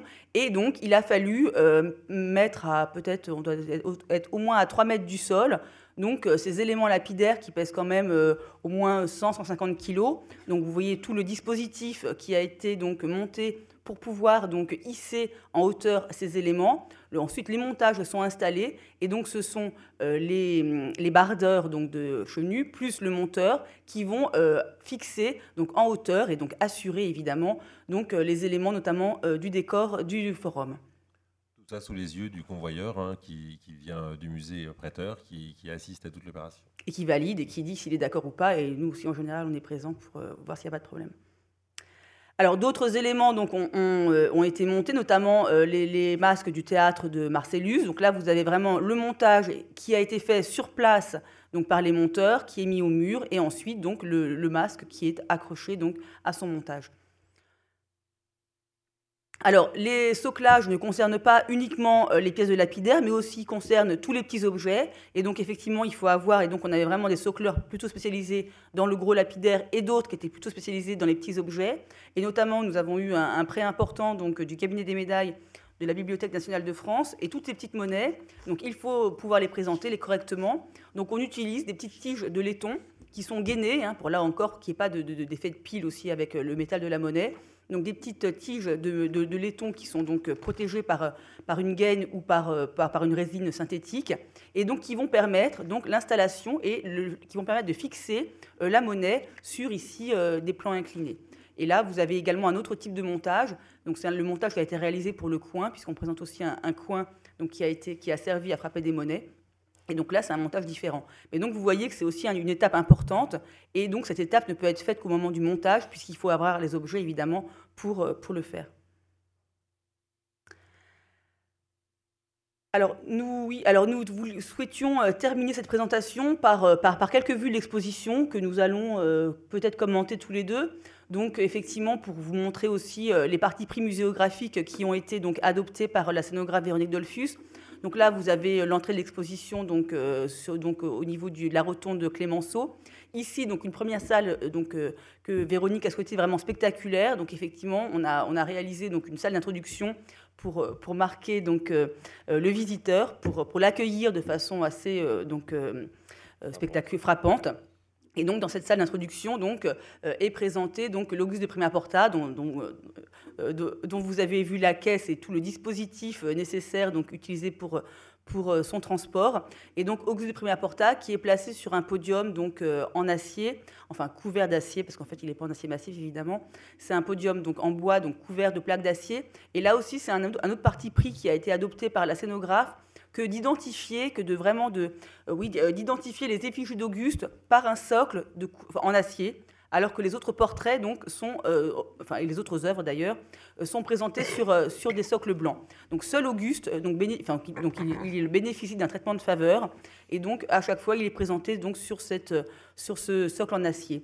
Et donc Auguste donc est présenté devant la traduction des Res Gestae, dont on vous parlait au début de cette conférence, donc de ces hauts faits, donc pour, euh, pour rappeler aux visiteurs euh, combien, euh, donc, quelle a été son action, et donc son action qui est connue par le testament qu'il a rédigé lui-même à la fin de sa vie. Donc on a quelques vues donc de, de l'exposition. Alors donc, euh, je termine avec la salle, d'introduction. Donc effectivement, alors là c'est une vue panoramique qui est complètement déformée, mais on a voulu quand même essayer de, faire un effet panoramique. Donc la salle est évidemment carrée, hein. donc on a l'impression que là les murs euh, partent en, courbure, mais c'est pas du tout le cas. Ils sont bien quadrangulaires. Et donc effectivement, cette, cette euh, statue de Prima Porta a été mise en regard d'une grande toile, une grande toile qui est un relevé qui a été effectué donc lors d'une mission archéologique en 1861 donc euh, en Asie mineure. Donc c'est le temple d'Ansir, d'Ankara, qui a été relevé par un architecte français, donc Edmond Guillaume, et un archéologue, Georges Perrault, qui ont réalisé donc ce travail donc dans le cadre de la mission archéologique donc euh, euh, sous le Second Empire. Et c'est très impressionnant parce que c'est en fait une, une, toile qui mesure 9 mètres sur 4 mètres 50 de haut, qui a été réalisée à l'échelle 1. Alors d'abord donc sur des documents graphiques et ensuite transposée dans une toile. Et c'est un document donc, qui a été exposé au Palais de l'Industrie en 1863, donc euh, non loin euh, du Grand Palais, juste en face, euh, donc, pour, lors, lors, de l'exposition organisée pour présenter donc le, travail des différentes missions archéologiques qui étaient organisées sous le Second Empire.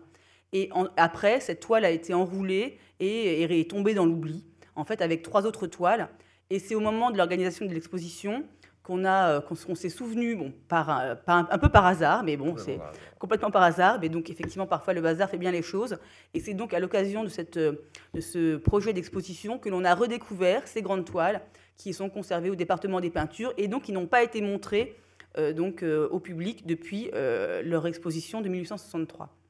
Donc voilà, donc pour vous dire aussi que euh, une exposition euh, donc est un projet qui se mène sur plusieurs années et aussi l'occasion évidemment de recherche et donc, et donc de redécouverte. Et donc ça c'est le côté effectivement euh, très intéressant de la chose, c'est que ça nous permet aussi de, refaire le point sur certaines choses et puis d'en découvrir d'autres. Je vais, je vais, revenir une seconde sur cette, sur cette première salle. Parce qu'en fait, euh, on a l'impression, enfin j'espère qu'on a l'impression quand on visite l'exposition que tout a été bien pensé, bien réfléchi, etc. Mais en réalité, au, début, quand euh, Cécile et moi, nous avons conçu, euh, avec nos amis italiens, bien sûr, nos collègues italiens, cette exposition, cette, cette statue que vous voyez, la statue de Prima Porta, n'était pas du tout la première pièce que le visiteur devait voir. On l'avait intégrée, en fait, parmi les images officielles dont je vous ai parlé. Il y a toute une salle de l'exposition qui est consacrée en partie au, portrait officiel. Et c'est Véronique Delfus qui a dit mais non, euh, non, c'est très très beau, c'est très important, il faut que ce soit la première chose que, les gens voient quand ils arrivent. Donc finalement, c'est la scénographe qui a eu cette idée. Et elle a eu cette idée en, associant euh, cette statue à, à, ces relevés dont Cécile vient de vous parler, donc à, ce texte qui est le texte, euh, les paroles mêmes d'Auguste, hein, qui, raconte l'histoire de, sa vie, de, ses, de ses réalisations. Et alors, euh, il se trouve que euh, l'étude qui a été menée à l'occasion de cette exposition, euh, à partir évidemment de, recherches encore antérieures, il se trouve que l'étude qui a été faite pour cette exposition de la statue de Prima Porta a montré que cette statue, par plusieurs détails, faisait constamment allusion, notamment, le, décor de la cuirasse, faisait constamment allusion au texte des Res Gestae, au texte qu'avait écrit Auguste. À tel point qu'on se dit maintenant que cette statue en marbre que vous avez là, est une copie d'une statue en bronze qui évidemment était très très semblable, qui représentait le même décor, mais qui était perchée tout à fait en haut du mausolée d'Auguste à Rome. Je ne sais pas si vous connaissez à Rome le mausolée d'Auguste, hein, c'est un endroit infesté de chats d'ailleurs, il y a plein de, chats qui, traînent par là. Donc c'est un, monument tout, rond, tout circulaire, envahi de mauvaises herbes. Et à l'époque d'Auguste, il était en dehors de la ville. Et c'est Auguste qui l'a fait construire tout de suite après son retour euh, d'Égypte, à, l'image du mausolée d'Alexandre le Grand, en fait. Et à sa mort, Auguste a souhaité que le texte des Res Gestae, qui venait juste d'écrire, hein, puisque le texte euh, que, vous avez euh, là sous les yeux a été écrit un an avant la mort d'Auguste, eh bien, il a souhaité que ce texte soit affiché devant son mausolée. Et on sait que sur son mausolée, il y avait une, une, statue en bronze hein, qui, était tout en, tout en, haut, une statue cuirassée. Et étant donné les rapports qu'il y a entre ce texte et le décor de la statue de Prima Porta, on pense que la statue en bronze, eh bien, euh, c'était le modèle qui a servi à réaliser la statue de Prima Porta. Et, et qui la statue donc en bronze qui était placée en haut du mausolée. Euh, et, aussi la dernière chose que je voudrais dire sur cette salle, c'est que euh, une exposition, c'est aussi, alors donc c'est parfois des, hasards heureux comme ça, mais c'est aussi l'occasion de, se faire un peu plaisir parce que euh, si vous lisez des manuels d'art romain, vous verrez constamment la comparaison entre l'Auguste de Prima Porta et cette statue que vous avez là, qui représente le Doriphore, c'est-à-dire en fait le porteur de lance hein, en, grec, le Doriphore de, de Polyclète. Et euh, donc vous voyez constamment dans les manuels les deux photos l'une à côté de l'autre, mais on voit jamais les objets l'un à côté de l'autre. Et on s'est dit, bah là, on va les réunir pour une fois. Et donc tous, les gens qui connaissent un peu euh, l'histoire de l'art euh, antique, quand ils voient ça, ils disent, ah mais oui, mais c'est vrai, c'est exactement ça. Bref, c'est l'occasion de passer un moment agréable. Voilà, et là, voilà la, salle suivante. Alors, on ne va pas vous les passer toutes les unes après les autres, hein, ne, vous inquiétez pas, mais simplement pour, euh, pour vous signaler aussi qu'une exposition, c'est l'occasion de se faire plaisir d'une autre manière, en, euh, enfin, de la même manière en fait, en réunissant euh, dans, des salles, dans une même salle, des objets qui sont éparpillés dans, le monde entier. Et, et, ça, c'est quelque chose que nous avons, nous sommes très contents d'avoir réussi à le faire pour ces reliefs, qui sont des reliefs qui proviennent pour les uns d'Espagne, pour les autres de, pour les autres de Budapest, euh, de Hongrie. Et ces reliefs, en fait, on, les connaît à la fois bien et pas très bien. On sait qu'ils ont été découverts au XVIe siècle dans le sud de l'Italie, qu'ils sont passés euh, très rapidement en Espagne par l'intermédiaire d'une famille, enfin d'une famille espagnole qui, euh, d'une famille italienne, pardon, qui est allée s'installer en Espagne. Et à partir de ce moment-là, ces reliefs ont commencé à être dispersés en différents, dans différents rameaux de la famille. Donc certains se retrouvent à Séville, d'autres se retrouvent à Cordoue, d'autres encore ont été vendus par une troisième personne et se sont retrouvés à Budapest.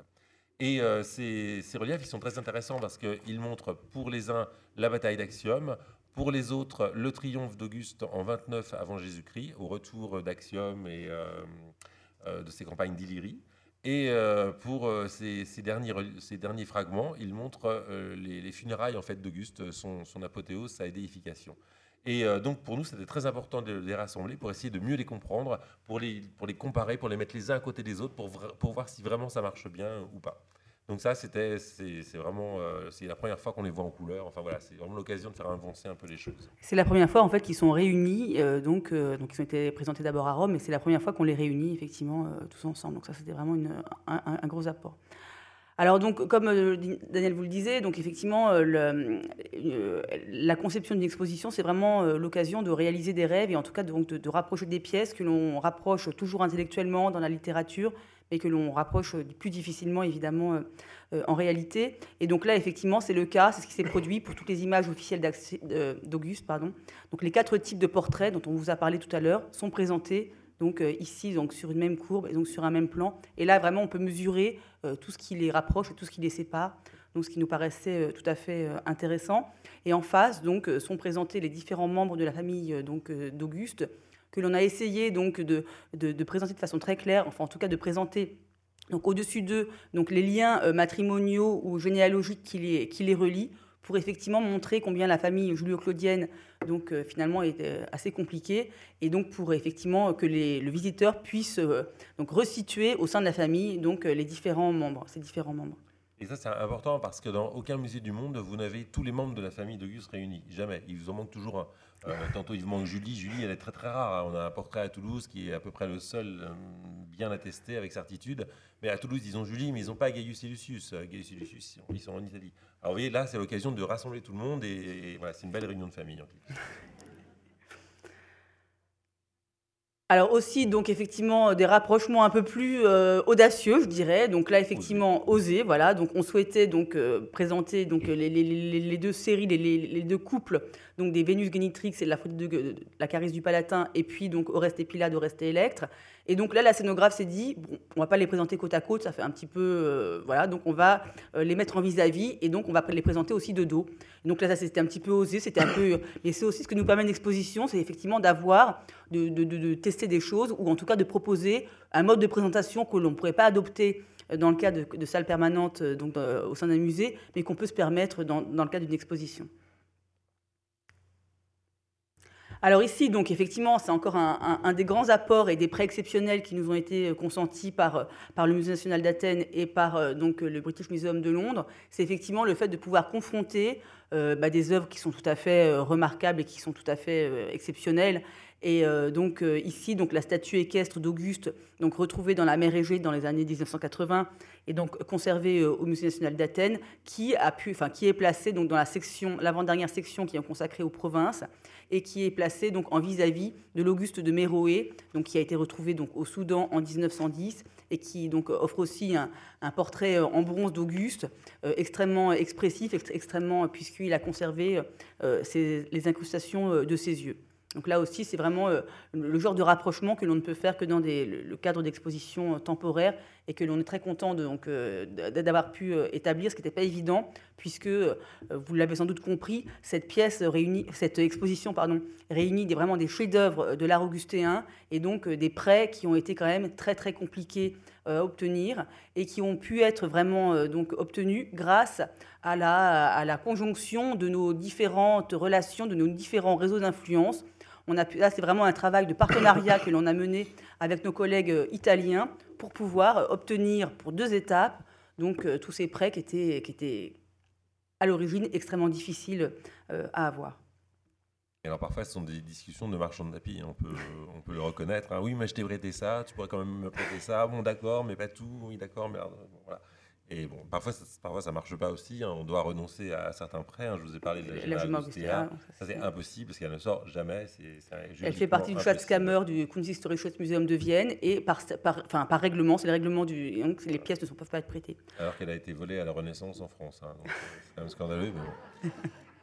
Et donc, euh, et puis parfois, on est obligé de, renoncer à, des prêts pour des questions de, de, conservation. Et bon, là aussi, on peut rien faire, il n'y a rien à dire. Et alors l'exposition se termine avec euh, une pièce aussi, donc euh, elle débute par une salle que, l'on souhaite spectaculaire, elle se termine aussi par une, dernière salle que l'on espère aussi spectaculaire, et avec la pièce la plus lourde de l'exposition. Donc, euh, pour vous dire aussi qu'effectivement, il y a donc évidemment des considérations pondérales tout à fait importantes, puisque cet Auguste, donc qui décorait le mur de scène du théâtre d'Arles, pèse dans les deux tonnes. Donc, effectivement, une, installation qui a été quand même assez compliquée. Donc il faut savoir euh, qu'il se compose de trois parties. En fait, le drapé est en calcaire, et donc elle voyage effectivement en trois parties. Le drapé est en calcaire, donc euh, c'est une première partie. Dans ce drapé vient s'insérer donc le buste qui est en marbre, et le troisième élément, c'est la tête. Donc là, c'est une installation, par exemple, qui a duré une journée et qui a mobilisé 12 personnes de l'équipe de transporteurs pendant une journée pour mettre en place euh, cette, cette œuvre, qui est donc un prêt exceptionnel du, musée départemental d'Arles. C'est la première fois qu'il quitte Arles depuis l'ouverture du musée donc, en 1995. Et donc. Une œuvre importante et intéressante parce qu'en fait, euh, on n'a pas trouvé tous les, tous les morceaux au même moment. En fait, la première euh, chose qu'on a trouvée dans le théâtre d'Arles, c'est la tête. Et la tête, elle est arrivée au Louvre. Et quand on a, euh, elle, est, entrée dans les collections du Louvre. elle a un numéro d'inventaire qui est un numéro Louvre. Et quand plus tard on a trouvé le corps et, et le drapé, on s'est dit c'est quand même bête de ne pas garder tout ça réuni. Et donc on a mis en dépôt la tête, qui était donc notre, notre propriété à nous. on l'a mise en dépôt à Arles. Et donc, ils, sont, très contents. Ils sont, très contents. Et, ça fait partie un peu, d'une certaine mesure quand même, même si on a d'excellents rapports avec nos collègues Claude Synthèse, Alain Charon du, Musée d'Arles, mais ça fait un peu aussi partie des, de nos relations. C'est-à-dire, après tout, bon, d'accord, c'est compliqué de nous prêter cette statue. Je sais que c'est dur pour vous, ça va être lourd, elle va vous manquer, mais quand même, la tête, elle, elle est à nous. donc, bon, voilà, donc ce sont des, choses qui se, qui se, discutent toujours. Et donc euh, la, la, statue de l'Auguste d'Arles est, est présentée euh, donc, euh, en vis-à-vis de, de, donc de, Livy en prêtresse, donc, puisque effectivement Livy, à la mort de son, de, son, de son époux, devient prêtresse de son culte. Et donc là aussi, c'est un prêtre, un prêtre du Vatican qui n'a pas été simple à, à obtenir, mais on, on, est aussi très content effectivement de terminer par, par deux images très fortes donc, de cette dans cette, exposition. Voilà, la première fois qu'on est allé au Vatican pour commencer à parler de cette exposition, on leur a dit bon, on aimerait bien emprunter la statue de Prima Porta. et puis aussi Livy en Orante, non, mais Livy, ce sera absolument pas possible. et, donc, euh, trois ans après, on a réussi à, les obtenir. Donc, ça, Donc c'est un travail de longue haleine et en fait aussi qui, qui repose évidemment sur, sur, des bonnes collaborations donc avec euh, les musées et les collections publiques euh, partenaires. Voilà. voilà. Si vous avez des questions à poser. N'hésitez pas. Merci.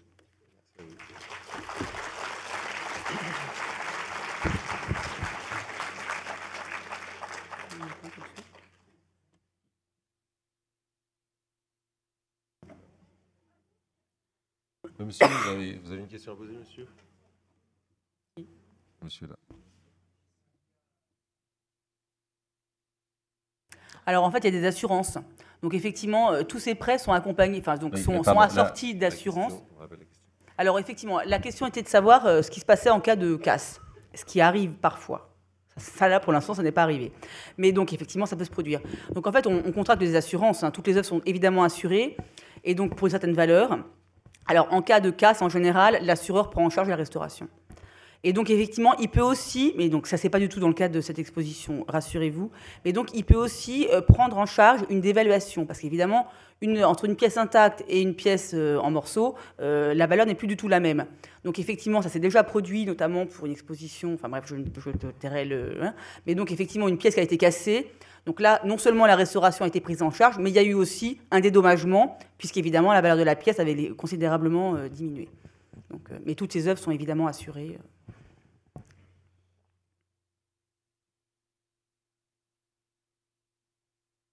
La valeur. Ah, ça, on ne peut pas vous donner les valeurs d'assurance. Alors ça, on ne peut pas vous le dire, c'est confidentiel là pour le coup. Hein. Mais ça n'a rien à voir avec... Euh, avec euh, voilà, si on le perd, de toute façon, euh, même si c'est 10 milliards d'euros, on ne pourra pas en racheter d'autres. Donc voilà. Mais en tout cas, bon, enfin, il faut quand même savoir que pour l'archéologie, enfin pour l'Antiquité, les valeurs d'assurance n'ont absolument rien à voir avec les valeurs d'assurance des peintures. Donc là, effectivement, là, ce sont des expositions qui coûtent très cher en termes de transport et d'installation, mais qui, en termes d'assurance, sont finalement assez peu coûteuses à côté d'une exposition euh, Picasso. Ou, euh, voilà. Donc effectivement, les valeurs d'assurance sont sans commune mesure. On reste dans des. des C'est pas cher. C'est relativement pas cher, en tout cas, ça n'a rien à voir avec des poussins ou des, des grands noms de la peinture occidentale. Où, le, celui qui détient le, record, c'est Picasso. Effectivement, les œuvres sont, sont assurées absolument des sommes extrêmement élevées. Pourquoi? Bah, parce qu'en fait, ça correspond au marché de l'art. Hein. Donc effectivement, bah voilà. Donc effectivement, les valeurs d'assurance sont établies aussi, enfin sont établies sur euh, des références. Donc, euh, donc effectivement, si un Picasso atteint des sommets, ça va faire grimper toutes les valeurs d'assurance du Picasso.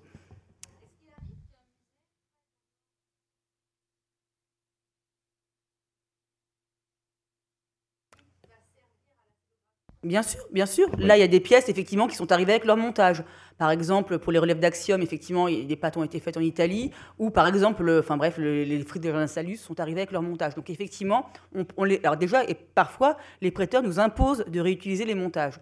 Bon, c'est pas toujours le cas, mais dans certains cas, et là ça a été le cas pour euh, notamment les pièces du, de la centrale Montemartini, on a été obligé de réutiliser leur montage. En même temps, pour nous, c'est exactement, c'est plus économique. Mais alors après, il y a aussi un souci d'homogénéité. Donc effectivement, si on veut des montages euh, de la même couleur, du même type, etc., c'est sûr que voilà, pour la scénographie, ça peut être un peu gênant. Mais bon, euh, globalement, en général, on peut quand même discuter. Par exemple, le British Museum est arrivé avec un montage en plexiglas pour le, le Blackass. Quand on l'a vu, on s'est dit, là euh, on espérait très fort qu'il ne nous l'impose pas parce qu'on voulait absolument pas de plexiglas.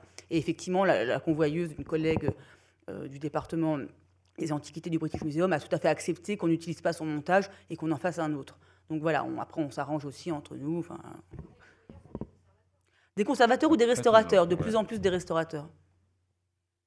Je savoir, euh, en ce qui concerne, une, euh, si on compare une sculpture qui pèse 2 tonnes et une toile de Picasso euh, avec son cadre qui doit peser, je sais pas moi, peut-être un kilo.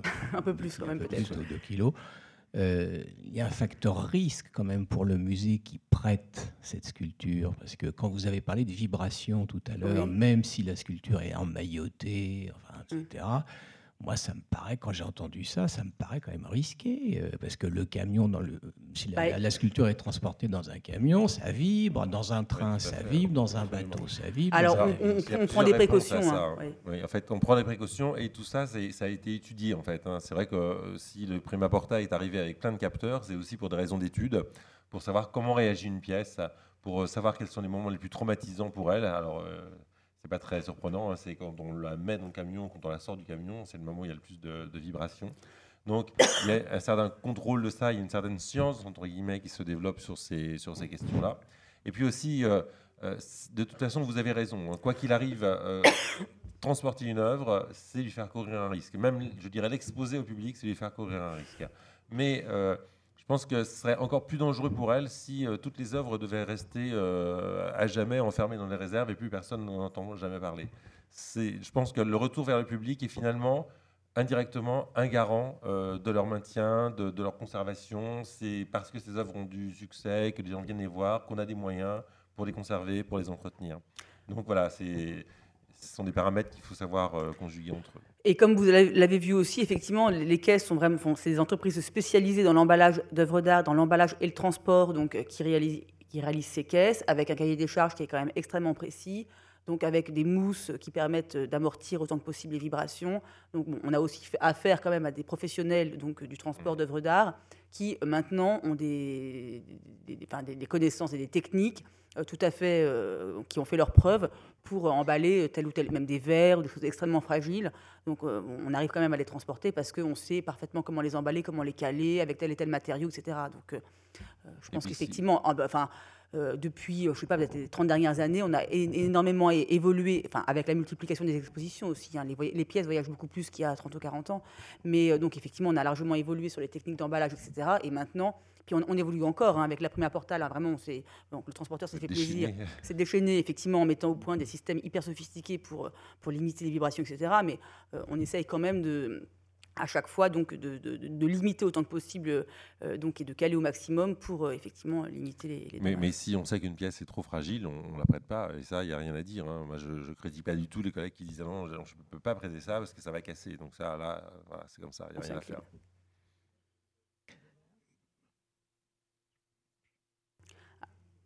Alors, trois ans. À peu près trois ans. Trois ans de Donc, effectivement, euh, trois ans de travail. C'est pas beaucoup hein, pour une expédition comme ça. C'est pas, beaucoup. On a travaillé donc avec nos collègues pendant une bonne année pour définir la liste, obtenir les prêts, etc. C'est quand même très compliqué puisqu'effectivement il y a eu des négociations qui ont été longues. Enfin bon. Donc effectivement, il faut vraiment une année, deux ans de conception peut-être. Alors ce qui est très long aussi, c'est le catalogue, puisqu'effectivement euh, on profite de l'occasion pour euh, republier les pièces. Donc il faut réunir les auteurs. Faut, Ils sont toujours en retard. Non, non, mais donc effectivement, le, volet catalogue est aussi un, travail euh, important. Et euh, donc, euh, voilà, donc trois ans, dont deux ans où vraiment on a travaillé quasiment, enfin, pas, à plein temps, mais enfin, ouais, suivant les moments, vraiment plus ou, plus ou, moins intense sur le, sujet. Et donc l'installation, là, ça a pris trois semaines. Donc il y a 357 pièces trois semaines, donc avec une équipe de 12 personnes de, donc de chenus, donc de transporteurs. Il y avait quatre monteurs, trois régisseurs, la scénographe, là, on n'a pas parlé de la signalétique, mais aussi effectivement euh, la graphiste qui a, qui a, réalisé, qui a collé tous les trucs. Bon. Donc il y, avait, enfin, il y avait une graphiste plus une entreprise qui, euh, qui s'est chargée de la, fabrication. la, fabrication. et donc de la mise en place de tous les cartels. Donc voilà, donc ça a été pendant trois semaines, là, le chantier a été euh, intense. Bonsoir pourriez me dire euh, à quoi servent les plaques en terre cuite qui sont exposées? Alors, ce sont des éléments de décor architectural en fait. Elles, elles ornaient donc le haut des murs, euh, donc euh, dans des cadres, dans des, demeures, dans certaines pièces des maisons, mais également donc dans les temples aussi. temples, dans des monuments publics. Sous les toits en fait. Ça, cache les, poutres en bois à l'origine des, édifices religieux, par exemple. Je vous donne le micro peut-être? Alors attendez, pardon. pardon. Les, des études Je, de je propose polychromie. que vous me demandiez le micro pour que tout le monde profite des questions. Des traces de peinture sur les. sur les- Alors, on- il y a quelques œuvres où on, où on les voit encore, les traces de peinture sur les marbres. hein. Il y a- Notamment Prima Porta, qui conserve Voilà, beaucoup de traces de Prima peinture, Porta, euh, on a une notamment petite, sur les euh, yeux. une petite euh, Athéna aussi qui, euh, qui en comporte. On- on- L'exposition n'est pas normalement le moment où on fait les études. hein. Les études sont faites avant dans les musées. Euh, c'est plutôt une manière de, les mettre, de mettre en scène les résultats.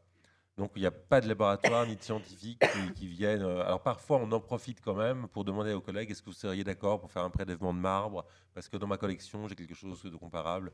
Mais là ça n'a pas été le cas. Quel, est le coût global de cette exposition? Alors Ah, écoutez, moi- dire ah non, mais alors, je sais pas. Et en plus, pour le coup, euh, bon, alors c'est une exposition qui coûte cher, ça c'est certain. Euh, les coûts ont été partagés donc entre les, les deux organisateurs, donc euh, Palais Expo pour l'Italie et, la RMN pour pour Paris. Et pour le coup, on n'a même pas encore le bilan final puisque euh, il y a plein de postes qu'on n'a pas encore éditionnés, notamment. euh, On ne sait pas combien il va y avoir de multimédia, visiteurs euh, oui, non et plus. hein. voilà. Ça, on ne sait pas combien l'exposition va rapporter. Mm. Elle est mécénée en partie. On a un mécène, GDF Voilà. Suez, hein, qui, Mm. qui a, Donc, qui a euh, donné pour cette exposition.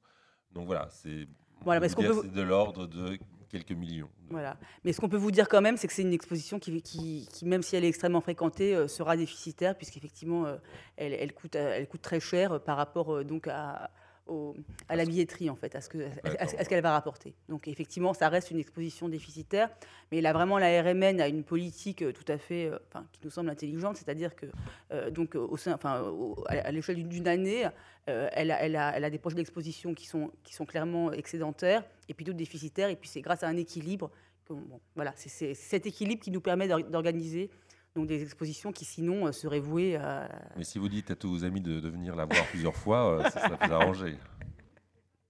Juste une petite question qui sort un peu de l'aspect technique. Euh, J'ai peut-être mal euh, écouté tout à l'heure à propos du deuxième et troisième style pompéien. Oui. Ah. Euh, alors, le deuxième style pompéien C'est est apparu avant Auguste ou sous Auguste? Ah non, non, Avant. avant. Hein, d'accord. Et donc, c'est le troisième qui style. apparaît sous C'est Auguste. le fait, il troisième style qui apparaît sous Auguste. Et pas très longtemps en fait. Il dure pas très très longtemps et assez rapidement remplacé par le quatrième style. C'est D'accord. 30 ans, 40 ans.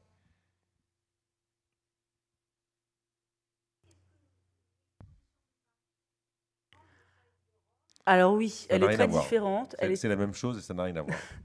Alors, on a un noyau d'œuvres, un noyau d'œuvres commun, enfin commune. Donc, effectivement, on est parti sur une base de 250 œuvres qui sont, qui sont identiques. À Rome, l'espace était moins grand. Euh, donc, ils avaient 800 mètres carrés, nous en a 1400, donc quand même, ça joue beaucoup. Et donc, effectivement, le, discours était plus histoire de l'art. Parce qu'on fait aussi, on est en Italie, donc il y a deux sections qui, ont été rajoutées à Paris, notamment la section sur la Rome à l'époque d'Auguste, qui n'avait pas lieu d'être à Rome puisqu'on est dans la ville. Et nous, en France, ça nous paraissait impensable de faire une exposition sans présenter la ville de Rome. Donc effectivement, on a rajouté cette section. Et puis on a aussi développé la section sur les provinces. Puisqu'effectivement, comme on est en Gaule, en province, donc on voulait aussi faire un focus sur la province. Et c'était aussi pour nous l'occasion euh, de présenter des, des choses, donc des- du, du- du patrimoine euh, donc, euh, retrouvé en France, mais pas forcément très connu, comme l'Auguste de Sainte, les pièces de Glanum, qui sont pas forcément très publiées, pas très connues Les sépultures d'entrant. les sépultures d'Antran ou d'Arras. Donc non seulement effectivement on, on remontrait et donc on republiait euh, des découvertes récentes, mais aussi des découvertes plus anciennes et qui sont finalement euh, assez euh, connues que par des spécialistes. Donc euh, on en a profité aussi, c'est aussi le, le volet scientifique de l'affaire, c'est qu'effectivement on en a aussi profité pour, pour réunir un patrimoine qui est, qui est dispersé forcément et qui n'est pas forcément très très très connu. Et puis à Rome, l'ambiance n'était pas la même, donc il y avait moins d'espace. C'était plus sombre aussi. là, avec les murs blancs, c'est complètement différent. Et puis on pensait aussi qu'effectivement le public italien, évidemment plus familier quand même de l'Antiquité romaine, puisque évidemment surtout à Rome, ils ont tous visité le Colisée, les forats, etc. Tout le monde connaît ça. Alors qu'à Paris, il fallait avoir une approche plus, didactique pour euh, effectivement que le, visiteur euh, ait un minimum de, de cadre historique À et Rome, puis il y avait moins de, moins de textes à lire, hein, il y avait moins Voilà. d'explications. Mais bon,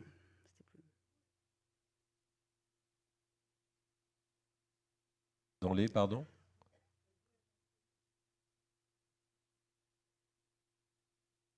Alors oui, bien sûr, on a, travaillé avec Elisabeth sur, euh, sur cet, as- Elisabeth Grassi, sur cet aspect de, l'exposition. C'est-à-dire que, euh, par exemple, il nous a semblé vraiment euh, indispensable d'avoir un, colloque qui parle de la littérature latine à l'époque d'Auguste, parce que c'est un des grands regrets de cette exposition. On ne peut pas, avec des objets, parler de littérature, alors que sous Auguste, évidemment, on, voit apparaître des, des- chefs-d'œuvre de la littérature mondiale.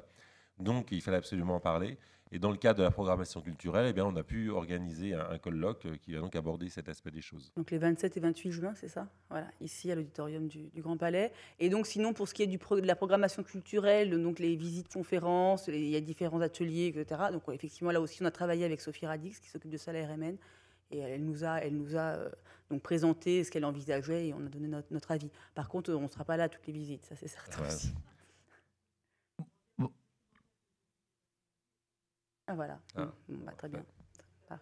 Parfait. Merci. Bonsoir, moi je voulais revenir euh, sur, à propos des peintures qui existaient sur les, sur les monuments et sur les statues, à savoir euh, pourquoi, pourquoi dans beaucoup d'expositions, entre autres, il n'y a pas de, justement de, reconstitution, d'essai de reconstitution de ces peintures qui, à l'époque, tous les monuments étaient, étaient peints. Ah, étaient polychromes, oui. Polychromes, pardon, oui. Alors, pas forcément tous. Hein. Euh, enfin, en tout cas, sûrement a priori une grande partie. Mais alors en fait, ça c'est très difficile. D'abord parce qu'il faut vraiment très très étroitement étudier, parfois avec des techniques très très complexes et très lourdes, euh, la, les statues qui sont maintenant complètement blanches pour essayer de retrouver des traces de polychromie.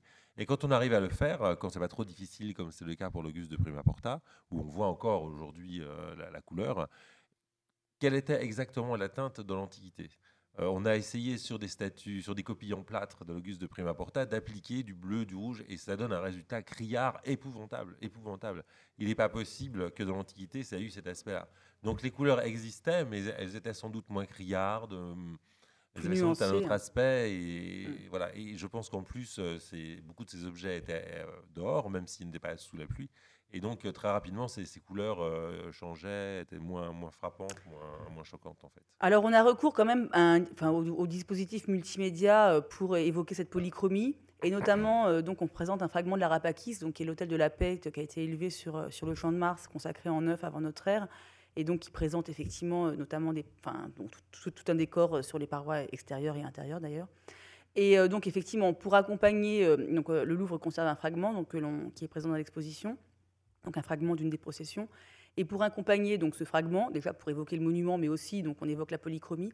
Donc on a un dispositif multimédia. Là pour le coup c'est facile puisque c'est, on, enfin on le voit, euh, c'est des images de, 3D, donc euh, des images de synthèse, et donc qui permettent effectivement de, faire des essais, enfin et de, voir ce que ça donne. Et donc euh, si vous regardez donc le multimédia sur la Rapakis, vous verrez que d'abord on présente le monument intégralement blanc, et puis ensuite il y a des il, se colorise, il se colorise et voilà, et on voit effectivement ce que ça donne euh, coloré. Mais en général, on est quand même plutôt euh, surpris, pour ne pas dire euh, choqué, par, par les restitutions de polychromie, parce qu'effectivement, elles sont extrêmement criardes.